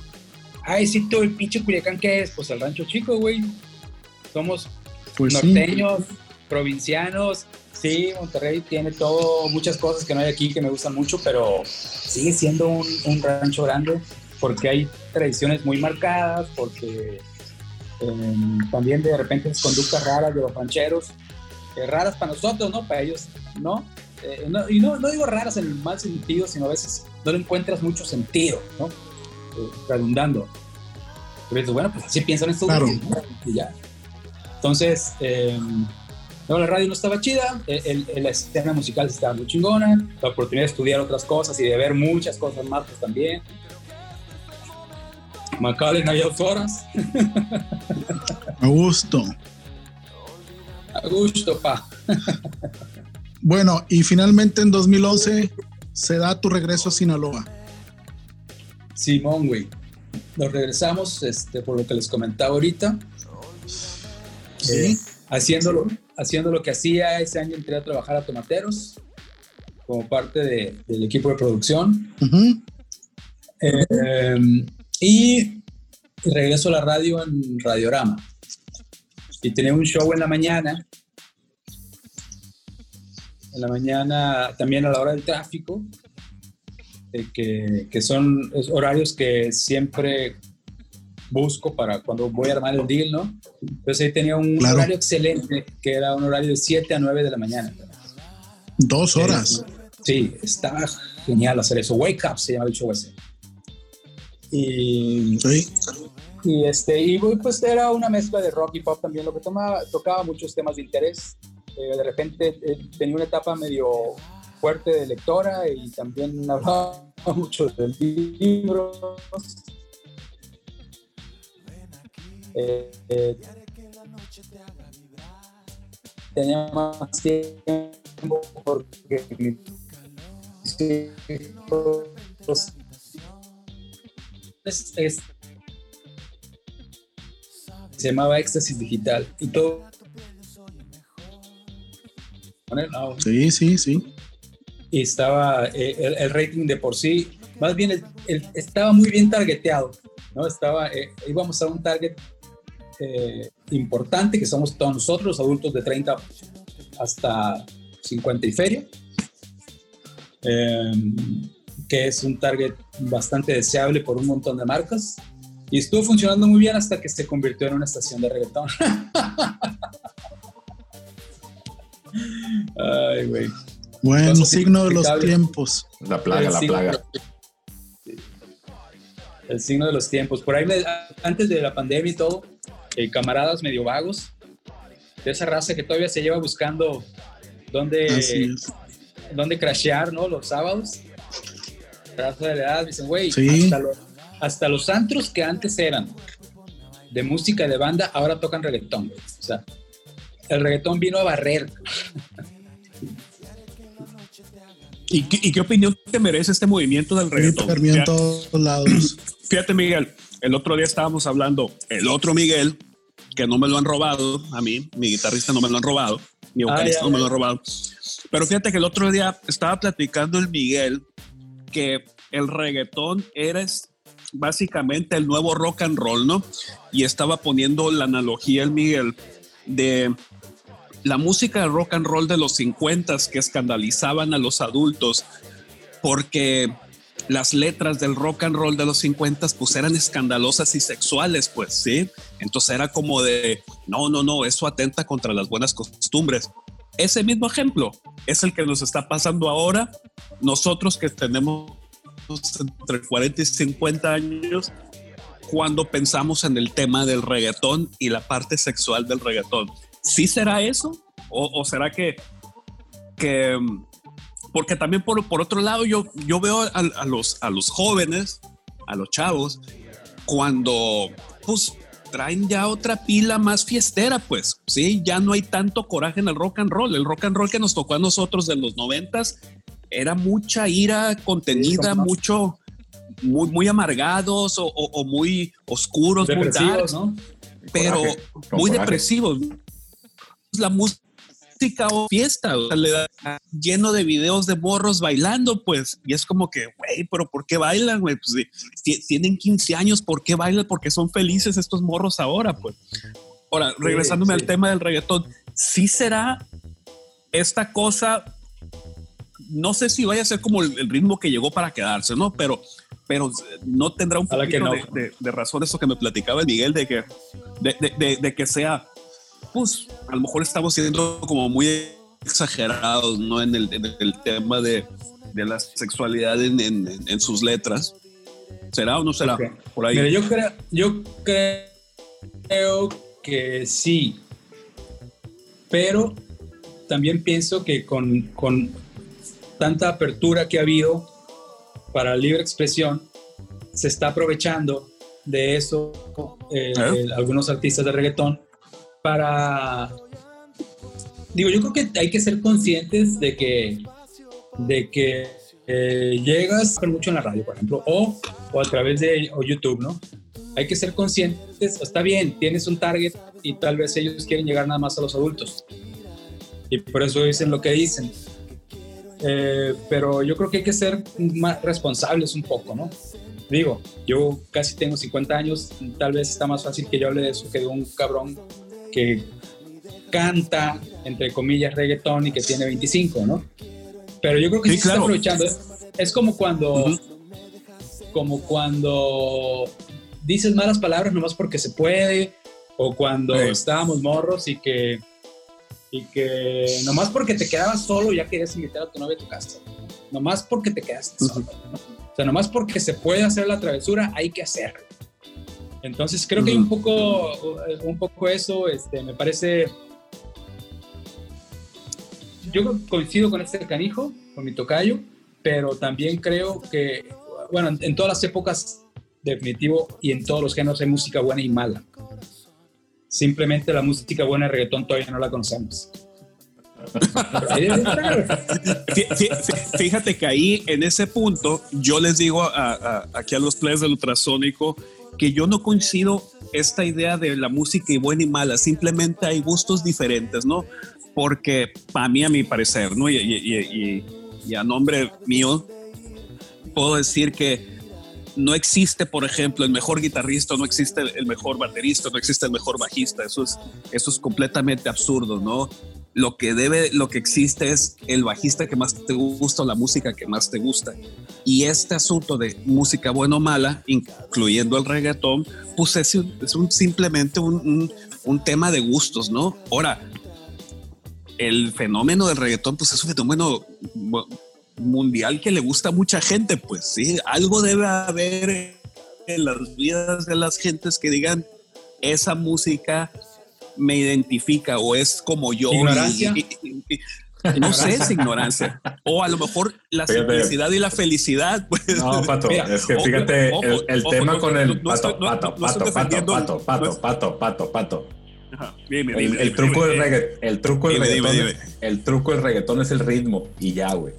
No es la melodía, güey, no es la letra, es el ritmo, nada más, güey. Eso, eso. Es. Y lo, lo Eso, ade- eso. lo- aderezan, con las letras este, controversiales, digamos, o las letras que pueden levantar una roncha por aquí y por allá. Y a eso me refería yo con el truco de, del rock de los 50 o de los 80 con toda la onda visual de los güeyes que, que se ponían el pelo así como con Aquanet, que te digo, si, si tienes oportunidad de ver películas como The Dirt o The Motley Crue y eso, lo hacían totalmente adrede y lo hacían para llamar la atención, güey. Y esa fórmula ha funcionado Ah, no, claro. en diversos eh, áreas del, del- del espectáculo, independientemente del rock and roll o del pop. Pero siempre el escandalizar siempre ha sido un recurso bien válido para la mercadotecnia, ¿no? La música sigue siendo Sí, la bueno, música. y pero- Adelante, yo sí. Pero independientemente de lo que mencionan, yo coincido con nuestro invitado en el sentido de que eh, dos cosas. Una, sí hay música buena y mala. Y dos, el reggaetón no es un género, eh, desde mi parecer personal, que esté acabado, donde puedas generar la opinión de cuál es el bueno y cuál es el malo. Coincido también con Miguel de que la ignorancia es un factor muy poderoso, muy fuerte, eh, que te lleva al facilismo. Así es. Exactamente. Entonces, eh, el hecho de, de- de que sea fácil de escuchar por el ritmo, también se aprovecha de la ignorancia para recibir el impacto visual, auditivo de las letras, de su contenido, en una forma inacabada. Totalmente. Y más allá de eso, eh, a mí no me gusta, ¿no? Pienso que es un, un, un- un tema eh, dentro del espectro musical comercial, pues sumamente explotable porque pues esto ya lleva años y, y- y le van a seguir sacando raja hasta que salga otra cosa que les reditúe más a los, a los, a los eh, mercaderes de la música. Eh, pero creo que eh, debemos de regresar a nuestro invitado y preguntarle, después de esta experiencia, Miguel, eh, ¿qué sigue para ti? ¿Dónde, ¿Dónde te vas ubicando? ¿Y cómo llegas a tu programa actual? Ok. Eh, ok, ¿cómo llegó al programa actual? Eh, fíjate que a pesar de que tengo pues el número de años que decíamos ahorita ¿no? en, radio, pero siempre he estado intermitente. Eh, con algunos lapsos más duraderos que otros, pero por ejemplo, nunca, a, excepción del grupo Asir, que el tiempo cuando fui productor general del Grupo Asir y estaba como contratado por la radio. Siempre he armado deals como productor independiente, que es el caso actual, ¿no? Es la única forma en la que conviene, por tiempos y por dinero y porque también tratando de hacer radio de autor y, no pegarte a la fórmula, ¿no? Eh, es lo más conveniente por todas esas cosas. Eh, yo tenía mucho tiempo sí, eh, buscando el horario que tengo ahorita, porque de nuevo, como les decía antes, es un horario de alto tráfico de coches, desde Claro. de 7 a 8 de la, de la noche. Eh, entonces se, se dieron ahí las cosas, pude armar un buen deal y ahí estoy desde hace dos años. Eh, so- sobre todo tocamos rock, digo ustedes, los que lo han escuchado lo saben. Estamos tocando algunos artistas locales, también siempre se sigue haciendo eso, aunque económicamente tal vez no sea tan, Editable. pero como propuesta yo lo quiero y además también es válido, ¿no? Y, sobre todo hay un montón de, bandas y de artistas que, locales que están en Spotify. Se les ha tocado casi a todos, a veces los podemos avisar, a veces no. Eh, entonces ahí estoy, yo creo que voy a estar un rato más ahí todavía. Eh, mientras hay, hay una actividad ahí que estoy a punto de empezar, que va a ser como alternativa a, a la radio. No tiene nada que ver con los medios de comunicación, entonces yo creo que no, tal vez no es tan buena idea hablar de ello, pero en la radio voy a seguir así hasta, si todo se mantiene como estoy ahorita, estoy bien, no se puede vivir de eso, pero sí en combinación con otras cosas. ¿no?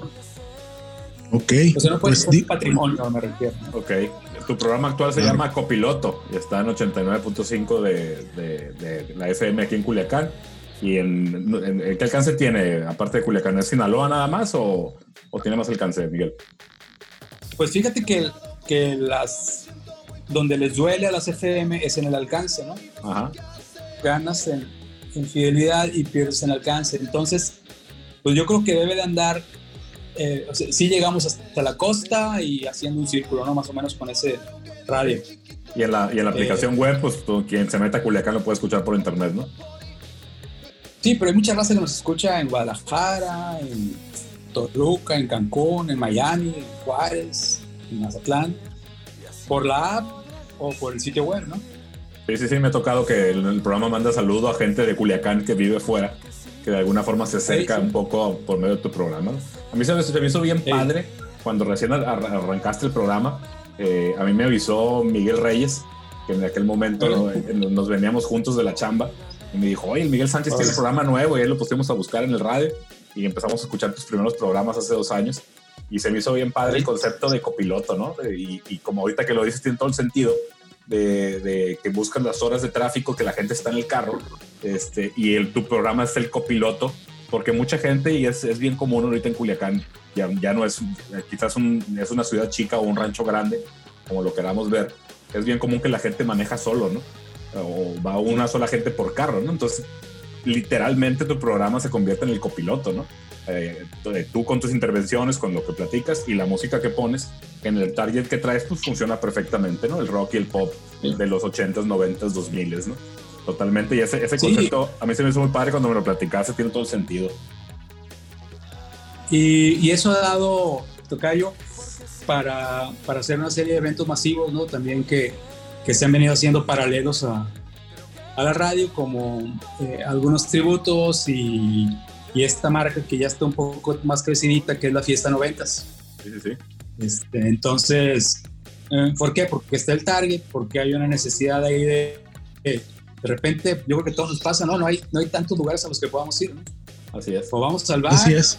o vamos al señor rock, o vamos al back, o vamos al señor rock, pero de repente si quieres ir con tu esposa y las amigas de tu esposa, pues tal vez no van a querer escuchar tanto rock. Algunas sí, tal vez otras no, pues, ¿no? Totalmente. Sí, Claro. me dio mucho gusto enterarme que la edición pasada este, superaste la expectativa de asistencia como por el doble, una cosa así, ¿no? La fiesta 90 sí. Sí, tuvo, tuvo bastante, trabajamos mucho, o sea, sí había un plan. Eh, sí trabajamos sobre un plan para el promedio de asistentes que traíamos. Eh, hubo algunos puntos ahí muy, muy específicos y muy puntuales, otra vez valga la redundancia, y teníamos cierta expectativa del 30%, pero nos fuimos al 100%. Sí, sí, sí. Sí, me dio mucho gusto ahí Eh, cuando, entonces- cuando lo platicaste. Eh, sí, sí, nos emocionamos un montón. Eh, tuvimos de repente dos o tres problemas porque por, pues por eso, la diferencia entre ese 30 y el 100% que les decía, ¿no? Totalmente. Eh, tuvimos eh, algunos problemas, pero ha sucedido que, que no sé si a todos nos ha tocado ir a la fiesta 90, esta que hicimos el año pasado, en mayo, fue la número 8. Eh, la hemos llevado a diferentes lugares, ¿no? Un tiempo estuve asociándome con el Jorge Peraza y la hicimos acá en Chuparrosa, en el patio. Hicimos como tres ahí, la llevamos en un momento a la alberca del Hotel Los Tres Ríos, eh, pensando en que un poco estaba eh, identificado el lugar con los convivios que hacíamos en la UDO y los del TEC de Monterrey en, en- en la época. Así es. y la llevamos al Racket Club, y, pero el trabajar con el botánico fue un acierto y, y está a- algo que, que me gusta mucho es pensar en que la neta nos podemos di- divertir muy padre una bola de canijos del número que les decía ahorita y nunca ha habido una bronca en ocho eventos que hay antes 600 adultos ahora 1200 no ha habido nunca ni siquiera un canato de bronca, güey. Y, yo hago mucho de repente RP, ando paseándome por las mesas, preguntándole a la raza cómo se le, está pasando. Me dicen, no, hombre, cabrón, he visto como a 300 güeyes que es un chingo que no veía. Nada más estamos más panzones todos, pero puros güeyes del Clips y del Olivia y que de las fiestas del Checo Milla. Entonces eso es, está, está bien cabrón, ¿no? Porque te conviertes en un proveedor de entretenimiento para la vida nocturna que está peleada. Así es. Eh, es decir, eh, eh, está muy dividida, ¿no? El pastel, las, las rebanadas están chiquitas porque son muchos. Y hacer algo que, que está chingón hacerlo, te deja buena, buen sabor de boca y además también hay una remuneración Claro. y la gente se espera el que sigue, entonces está, creo que tiene cuerda para rato, nomás que, nomás que nos dejen salir. de esta cosa. Sí, por supuesto. Yo creo que eso que comentas de que no ha habido problemas tiene mucho que ver con el concepto que transmites, que es, que es vibra, ¿no? Que es buena vibra Sí. y es eh, Sí, sí. reencontrarte con, con tu, digo, para ciertas personas, con tu yo de hace 20 años, ¿no? Entonces, esa parte de jugar con la nostalgia y con la actualidad siempre funciona. Eh, y, y por ese lado yo creo que es, es consecuencia del- del- del- de, la forma en que lo has trabajado, el concepto de que no, nunca se genere eso, todo el mundo va a disfrutar realmente, ¿no? Ya no van a la onda bélica como a lo mejor a algunos nos tocó en, en los antros en Y ya, aquellas épocas, ¿no? Habla por ti, Miguel. Esa onda bélica habla por ti, ¿no? ah, pues éramos los mismos. Gente mala copa, que bueno. Después podemos hablar de eso largo y tendido. Yo era de la Fascination Street, ahí con los Monove. Yo soy gente de la. Fascination Street. Entonces, Sácate. pues ya sabrán. Blancos privilegiados, fresitas. Fíjate que hubo, hubo ahí en esa zona, en las presas, hubo varias, varias tribus, ¿no? Primero las que les, lo que les contaba con los Susisichi y el, y el Edgardo Sore y el Edgardo Pérez. Estábamos pues, muy chicos, éramos adolescentes básicamente. Eh, pero luego en esa misma cuadra, aparte de la Fascination, que estaban pues, todos los que ya sabemos, acá en lo que eran las truchas, la López Mateos y Santa Rosa, estábamos, bueno, más bien ahí nos juntábamos el Cabash, el Paco Pinch, los Ulcisichi, el Manuel Vega, eh, el Monstruo, Carlos Lenin Rojo, Ajá, sí, sí, sí. eh, bueno, y, un, y un montón más de gente, el Rafita Rodríguez y tal. Entonces también había ahí como una ebullición todavía antes de que empezara la Fascination, ¿no? Eran, teníamos el alma muy blanca ahí todavía. Todos.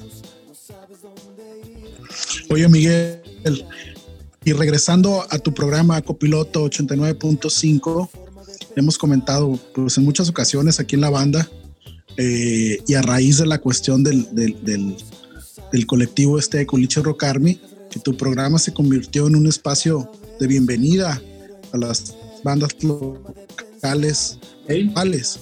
Digo, ya, platicaste tú, sí, ya platicaste tú eh, tu, tu experiencia con la cuestión de dar un espacio a las bandas desde, desde tus inicios en Radio Was, eh, pasando por la radio comercial y ahora que retomas esta actividad en, en copiloto, ¿qué te ha parecido lo referente a las, a las bandas que has podido entrevistar, lo que pudiste ver con Culicho Rock Army, eh, pero ya desde tu faceta de locutor?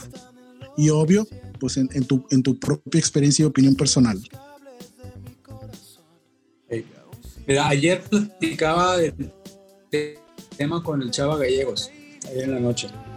Eh, y estábamos de acuerdo en dos o tres cosas, en algunas no. Pero como yo la veo, eh, hay un montón de artistas. eh, de repente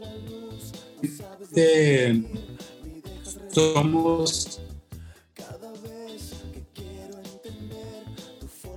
los somos contemporáneos está más fácil que nos conozcamos más o menos al mismo todos. qué buenos son esos cabrones, ¿no? O sea, entonces, ah, también los que, los que son contemporáneos, muchos. Sale. Órale. Ahí siguió. Ah, mira, aquí está de vuelta el muchacho. El muchacho chicho de la película Gasha. ¿Dónde andabas? ¿Dónde Pues muy bien. Muy, muy bien, mi chino. Muy, muy, muy interesante, mi chino, con, con su invitado. Está llevando esta entrevista de, man- de manera magistral, podría decirse. Magistral, excelsa. Hay mucha información, que mucha banda. ¿Por qué no se hace esta cosa del, del, del- de la avanzada regia en, en Culiacán? Es que a mí se me hace que esos vatos, a mí se me hace que, estos vatos de Monterrey tampoco supieron qué fue lo que sucedió, ¿eh? O sea, cuando ves como documentales de qué fue lo que sucedió entre Plastilina Mosh, el Control Machete, la- la Gusana Ciega, este, Jumbo y todas estas bandas de Monterrey, estas bandas tampoco se conocían entre sí, pues eran una serie de bandas haciendo música cada quien por su lado y todas llegaron de manera diferente am- al mercado del DF y en el DF fue cuando los etiquetaron y creían que eran bien compas en, en- en Monterrey. Lo, lo que pasa Sí. Así es. es más- había más consumo, la, la gente quería más, buscaba más, entonces ya, ya que del DF habían visto todo, por decirlo de una forma, Eso, eso. voltearon a ver a Monterrey, pero ahorita eh, muy difícilmente va a volver a pasar algo así, sobre todo como se manejan ya los, los medios, el, el internet, que a final de cuentas esté todo, tener todo a la mano te lleva a no ver nada. Um, Bueno, Sí. eh, eh, yo, creo, yo creo que eh, está bien lo que dice el pato. O sea, salió ese, ese movimiento de, de los de Monterrey y no supieron, no supieron qué pasó, cómo fue. No, pues y no lo supieron y no lo supieron aprovechar porque no creo que nomás haya ido nomás eh, existían dos, dos grupos o tres grupos. Ha habido un no, chingo no, más. no, la verdad es que lo- no, la verdad es que lo- sí, sí lo supieron aprovechar. Ah, Hubo otro Bueno, movimiento que sí perdón. se movió en conjunto, fue la gente de Tijuana. Pues la banda de Tijuana sí andaba buscando va. ese movimiento. No se, no se generó tanto como el de Monterrey. Pues es un caso muy, muy particular el de, del- el de la avanzada Bueno. regia. a Monterrey le pasó No. el grunge, lo de Seattle. Fue algo similar, pero aquí en México. Mm. Bueno, no lo hicieron, no lo hicieron cultura, pues en Monterrey. Eso es lo que voy. Fue como una moda y ahí paró, ahí se quedó, pues. incluso- Ese, eh, esto fue, In- pues. Incluso, por ejemplo, no identifico yo un movimiento de rock local de Guadalajara. Independientemente de Rostros Ocultos, Maná, este, y otras bandas, el personal y esas bandas. Ah, güey, ¿cómo O sea, no? no- La dosis, azul violeta. ¿Ah? Hay Pero, pero, pero fíjate, no, no hay un movimiento, movimiento que identifiques de eh, la- Que, el que la banda es de movimiento- Guadalajara. el movimiento Jalisco, ¿no? No sé. no, es que eso ¿Sabes qué? ya pasó. Ya. Pero sí, exactamente. En Guadalajara a mí me tocó ir a, a una tipo feria caladera, pero diferente, este, donde se presentaron varios grupos, como unos siete grupos de, de Guadalajara, que había una convocatoria de, de, ¿qué te puedo decir? De cinco mil personas en un auditorio, bueno, un tipo bodega, que cada grupo que se presentaba, que me tocó ver, tenía su gente. O sea, increíble. A mí me, sorprendió mucho. Estoy hablando hace como ocho años, diez años, ¿no? Que había mucho movimiento en Guadalajara de grupos de rock, medio comerciales, medio pesaditos, donde se presentaron como siete o ocho grupos en el mismo escenario. Y cada grupo que se subía, se juntaba la gente, su gente. Y no, la verdad no estoy exagerando, como cinco mil personas pero no se vio ese movimiento, al menos yo nunca supe que los grupos que yo vi en ese escenario salieran a, a conocidos, ¿no? En la radio, bla, bla, bla, bla. Ok. Me tocó Oye, Miguel, verlo. Miguel Sánchez, es que estamos platicando ahorita en, en la pausita que hicimos de esta duda que traes de por qué no hay en Culiacán un movimiento de rock como el que se dio en Monterrey. Y lo que les platicaba aquí a los plebes es, o al menos a mí me ha tocado verlo ahí como en medio documentales, de que en realidad en Monterrey no existió un movimiento per se de rock. Simplemente fueron bandas aisladas que tuvieron su, su que pegaron su chicle en México DF y en México DF fue cuando los etiquetaron como la avanzada regia, pero en realidad ni los Plastilina, ni los Control Remoto, ni Jumbo, ni, ni todas estas bandas, pues eran amigas, pues, o sea, eran bandas muy distintas, pues, sí. Lo, se les etiquetó como un movimiento porque, como decía el, el, el KS, ya habíamos escuchado todo lo que había de rock nuevo, en, de, de- de rock nuevo chilango y de rock de Guadalajara, pues a- para dónde volteamos, volteamos para Monterrey y esto era el- el- la música nueva. Les platicaba que donde sí creo que hubo un movimiento fue, o, o al menos se siente como que sí lo intentaron, fue en Tijuana, ¿no? Tijuana. No, Julieta Venegas y, y, y, y otras, los Mexican Jumping Frijoles. Estos Tijuana, sí ¿no? intentaron, eh, eh, sí, o sea, estos sí intentaron traer un movimiento unificado de bandas apoyándose, pero ahí igual, un caso muy extraño, pues no tuvo tanto, tan, tanto eco, ¿no? En, en- en la escena nacional de rock and roll. Lo mismo creo que sucede aquí, ¿no? Hay, hay, hay ejemplos muy aislados, estos que dices, los de un triángulo, este, no se diga los ultrasónicos. y este, este, y, y varias bandas de aquí, pues, sí, por, pues, tenemos el gran, gran ejemplo de la naranja mecánica, ¿no? Sí, que fue un, un, un- un boom enorme, ¿no? Donde dijimos, ahora sí, ya se fue la naranja mecánica al DF, órale, trépense todos al tren, ¿no? A ver, a ver a quién, a ver a qué otra banda jalan, ¿no? Y pues, y pues ahí quedó nada más este, Y al es- mismo es- tiempo- esta gran, gran anécdota. Y al mismo tiempo que Naranja Mecánica, eh, estaba también en México Fuga de Goya, ¿eh? que habían llegado antes, ¿no? que ha ganado el, Habían llegado el- eh, ganaron este, ¿no? Va- va- Valores juveniles, Bacardí o algo así. Ganaron Sí. Juveniles Bacardí, Sí, gan- se fueron a, España. México en lo, ajá, a lo que era el Festival Internacional, ahora no me acuerdo cómo se llama. Fue a- a- a- creo que en Valencia, me parece que fue. Sí. hicieron buen papel. Y luego, güey, de hecho, está eh, curioso porque hoy en la mañana creo que estaba moviendo unas cajas que tengo ahí que, que necesito acomodar. Y había varios, varios cassettes de las bandas que les decía ahorita, de, de los tiempos de Radio Wasby, ahí están todos los cassettes.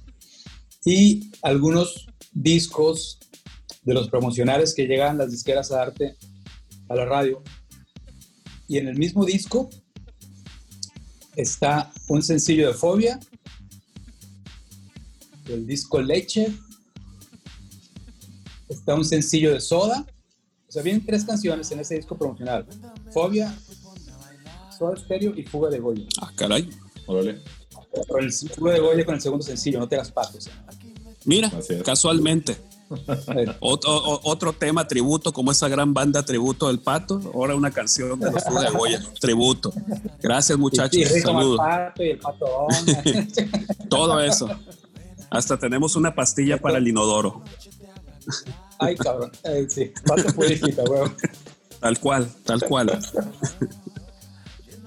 Eh, eh, entonces. Pero eso, pues, Pues eso, eso, eso estaba pasando. Yo creo que ahora el tema de las redes sociales y cómo ahora ya cada banda puede hacer su, su ejercicio de promoción por su, por su lado, ha democratizado mucho este ejercicio de, de autopromoción, ¿no?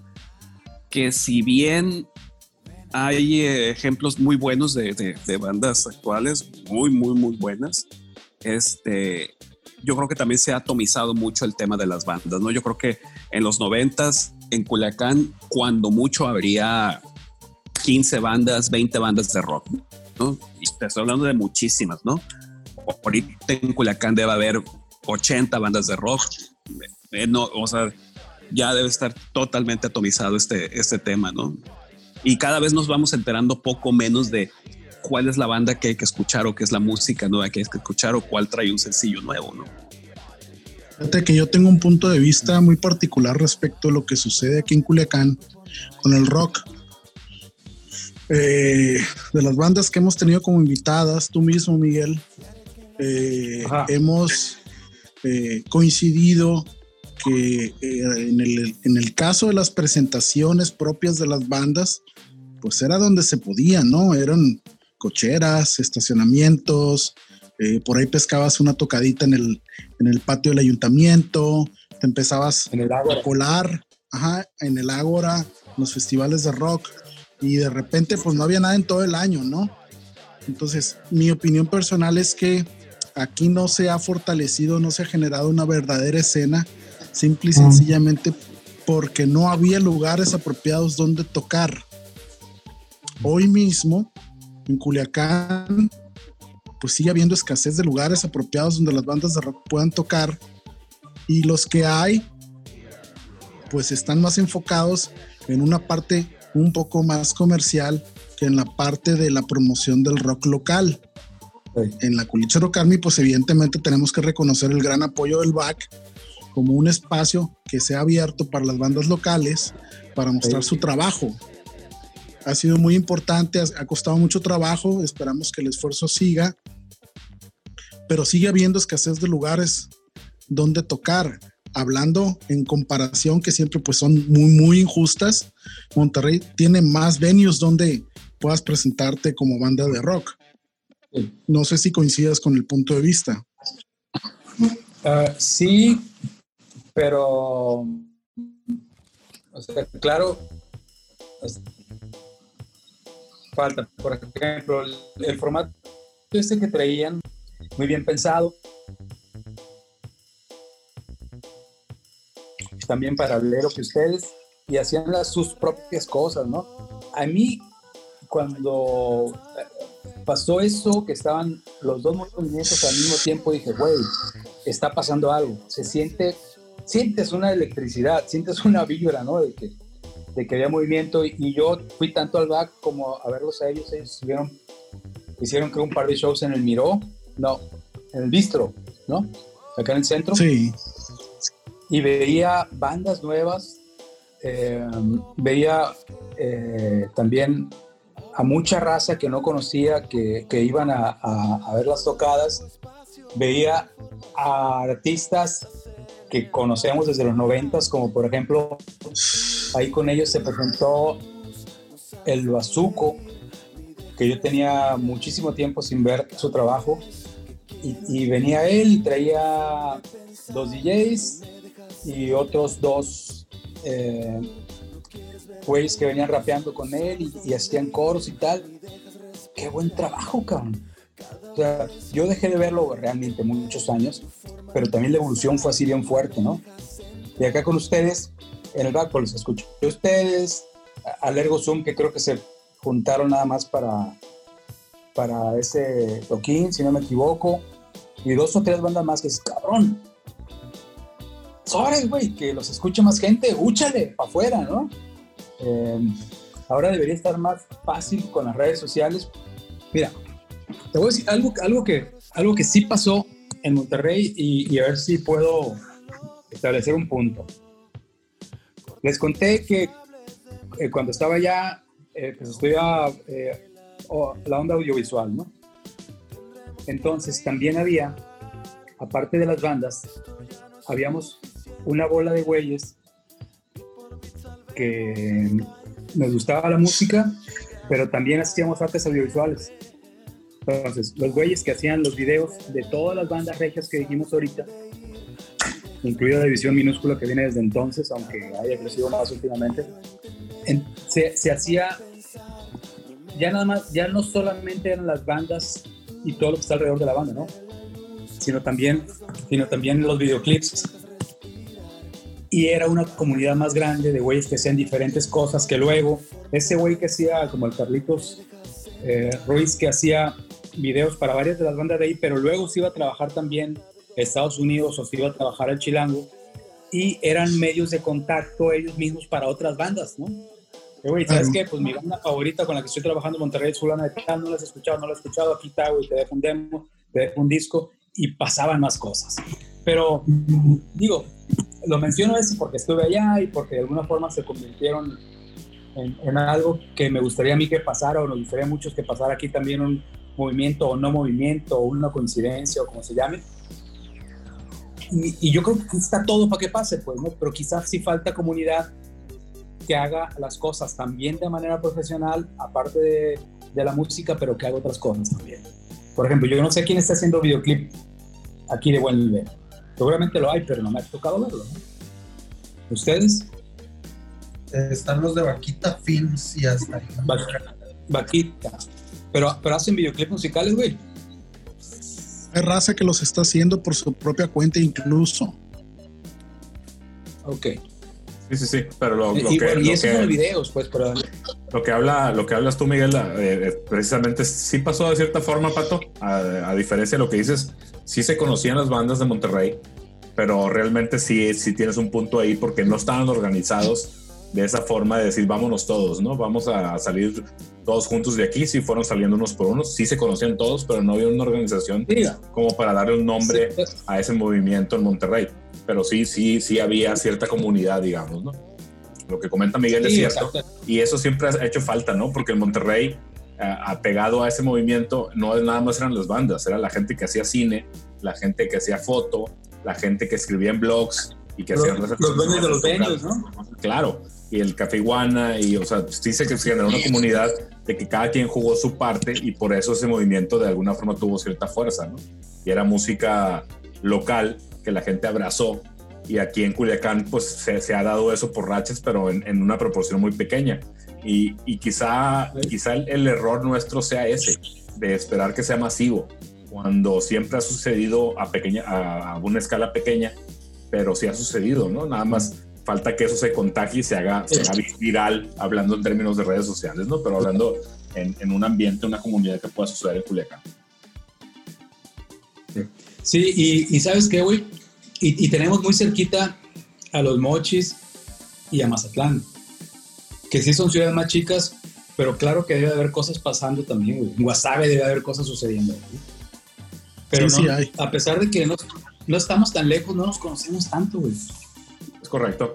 Yo cuando digo, cuando menos yo, no sé ustedes, ¿no? No, no, fíjate que con las redes sociales sí conoces ciertos movimientos, pero sí siempre siguen manteniendo como cierta, eh, se, se mantienen como aislados y generan un, un circuito muy pequeño en torno a ellos y no ha habido esa, esa forma que se puedan empatar intereses, que, que es lo que, lo que debería suceder, de, de- de todos esos movimientos convertirse, si no en uno, cuando menos en, en- en esfuerzos conjuntos para hacer algo, ¿no? Este, obviamente los movimientos cuando alguien Es- los... es-. Esa es, yo creo, la onda. Esa es la onda. Ok, Miguel, ¿qué sigue para ti en este mare magnum de experiencia que has contado esta noche? Pues como les decía yo ahorita, yo creo que cuando menos el show que tengo en radio eh, seguirá. Va- Son las noticias que tengo hasta ahorita. Eh, hace rato que mm, está ahí en, en papel y ya no va para ejecutarse un proyecto de podcast, ¿no? Eh, que ni es tan nuevo, ustedes ya tienen varios años haciéndolo, pero Así creo que es. ahorita tiene, tiene un auge, como que hay una cresta de ola ahorita, ¿no? Con el podcast. Así es. Entonces, hay, hay por ahí una cosa de podcast. eh, estábamos ahora, antes de, eh, antes de que empezara el encierro, eh, ya con un proyecto de televisión, no de televisión, sino de televisión en línea, pues, ¿no? No de Claro. tradicional, me, me refiero. ¿Hasta cuándo se va a poder? No sé, cabrón, pero ahí está eso. Este, yo creo que son como las tres hilitos que voy a seguir. Perfecto. Bueno. Miguel, ahorita que hablaste de televisión, me acordé de un tema que traía y se nos fue en la plática. Cuando hiciste aquella serie de programas que, si mal no recuerdo, fueron cuatro, de Fusión 3 se llamaba.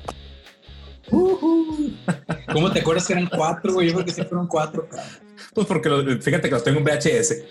los grabé por No ahí en algún digas, momento. güey. Por ahí están en la casa de mi mamá en un cartón, en un VHS, el, el episodio de Heaven, de la naranja mecánica de Molto Lupen y de Ixoye, o no me acuerdo cómo se llamaba la banda de los crisantes en aquel momento. Pero fueron esos cuatro, si mal no recuerdo. Ixoye fue fuga de Goya luego. Entonces fueron cinco. No, No me ¿Cómo acuerdo si eran los, sí, eran los crisantes, güey, eran los crisantes, porque Sí, sí. estaba, el papá tocaba con ellos, ¿no? Los crisantes eran Pablo Juan y, y los dos Sí. crisantes, Miguel Crisantes y su hermano menor, y el, y el Gadier Picos. El Gadier, ah, que lo, ¿cuándo lo vio el cabrón? En- no, no lo vi, me, se me, me apareció en, en Facebook.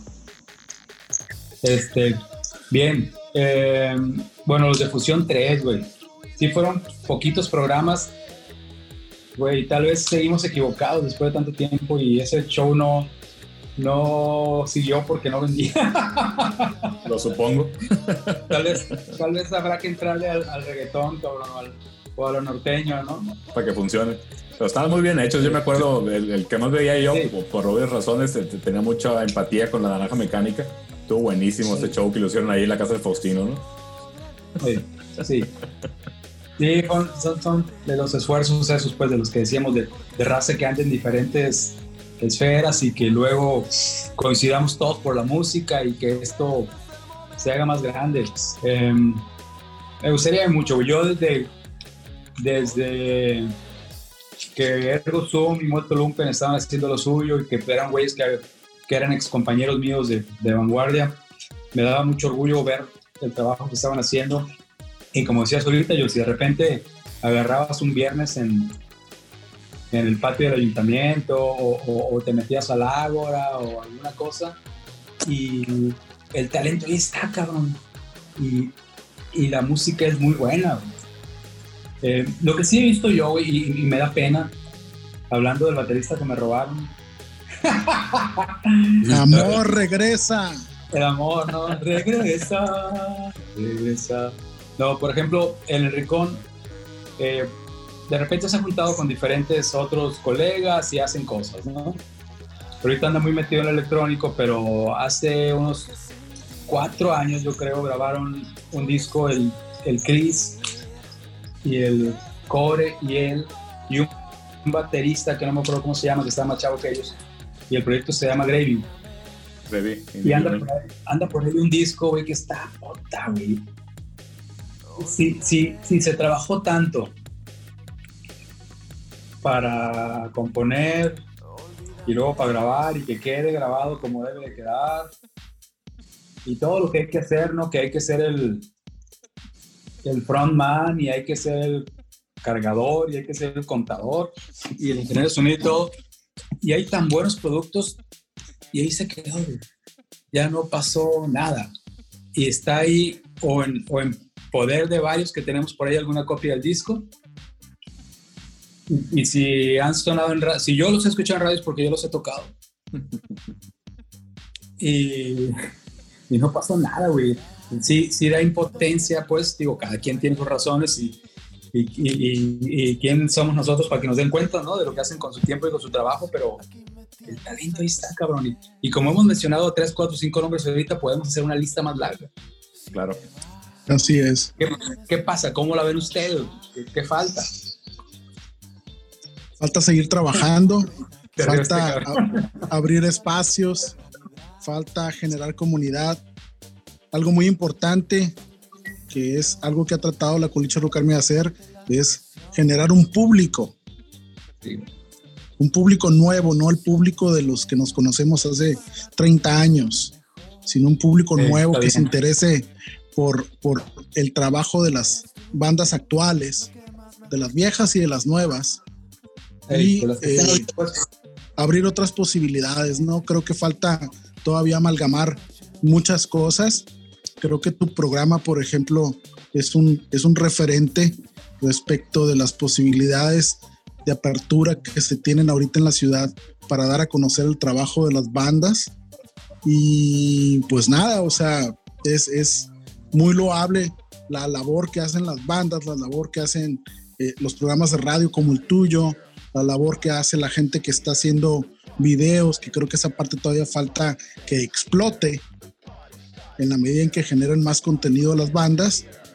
Y, y- y- y pues eso, ¿no? Y, y obvio, generar más, más tocadas, muchas, muchas más tocadas. Creo que le, a la ciudad le falta un mundo inmenso de tocadas de rock para que vuelva a retomar lo que sucedió en otros años donde era eh, un punto obligado de reunión de buena parte de la juventud y se generen cosas todavía más chingonas a fuerza, a fuerza de, de, la cercanía, de, la asiduidad, de tallarse el hombro con otras bandas y, seguir generando, ¿no? Creo que esta noche ha sido eh, importante para el podcast de Ultrasónico por tenerte aquí como invitado. Te queremos agradecer tu presencia, tu tiempo, la disposición, la empatía, la apertura en tu programa.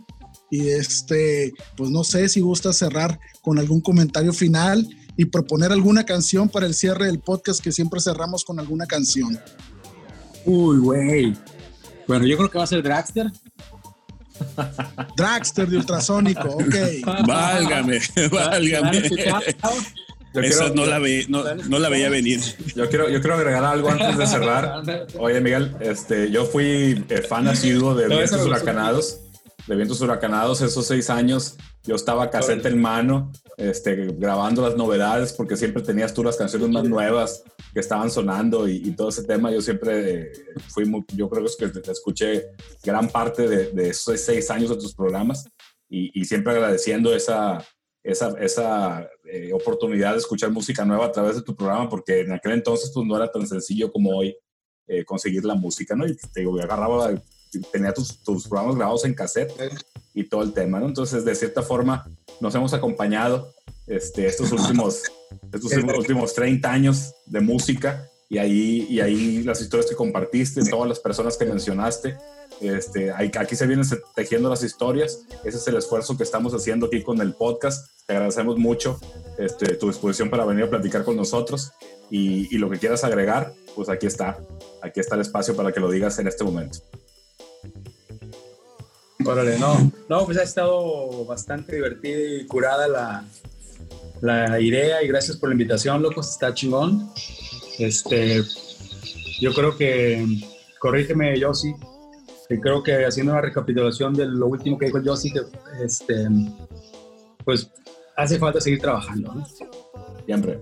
Definitivo. yo creo que hay que, hay, que aprovechar, hay que aprovechar eh, quienes estamos en los medios, hay que tomar por asalto las redes sociales, güey.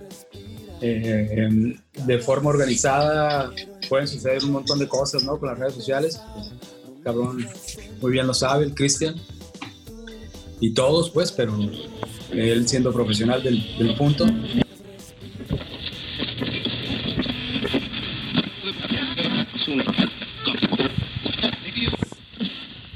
Desgraciadamente experimentamos unos problemas técnicos con el Zoom. Se nos desconectó y no pudimos recuperar la transmisión el día jueves que estábamos grabando con nuestro amigo Miguel Sánchez. Estaba poniendo bien, de hecho ya, estábamos por salir, yo sí, pero se nos cayó el Zoom. Maldita tecnología barata.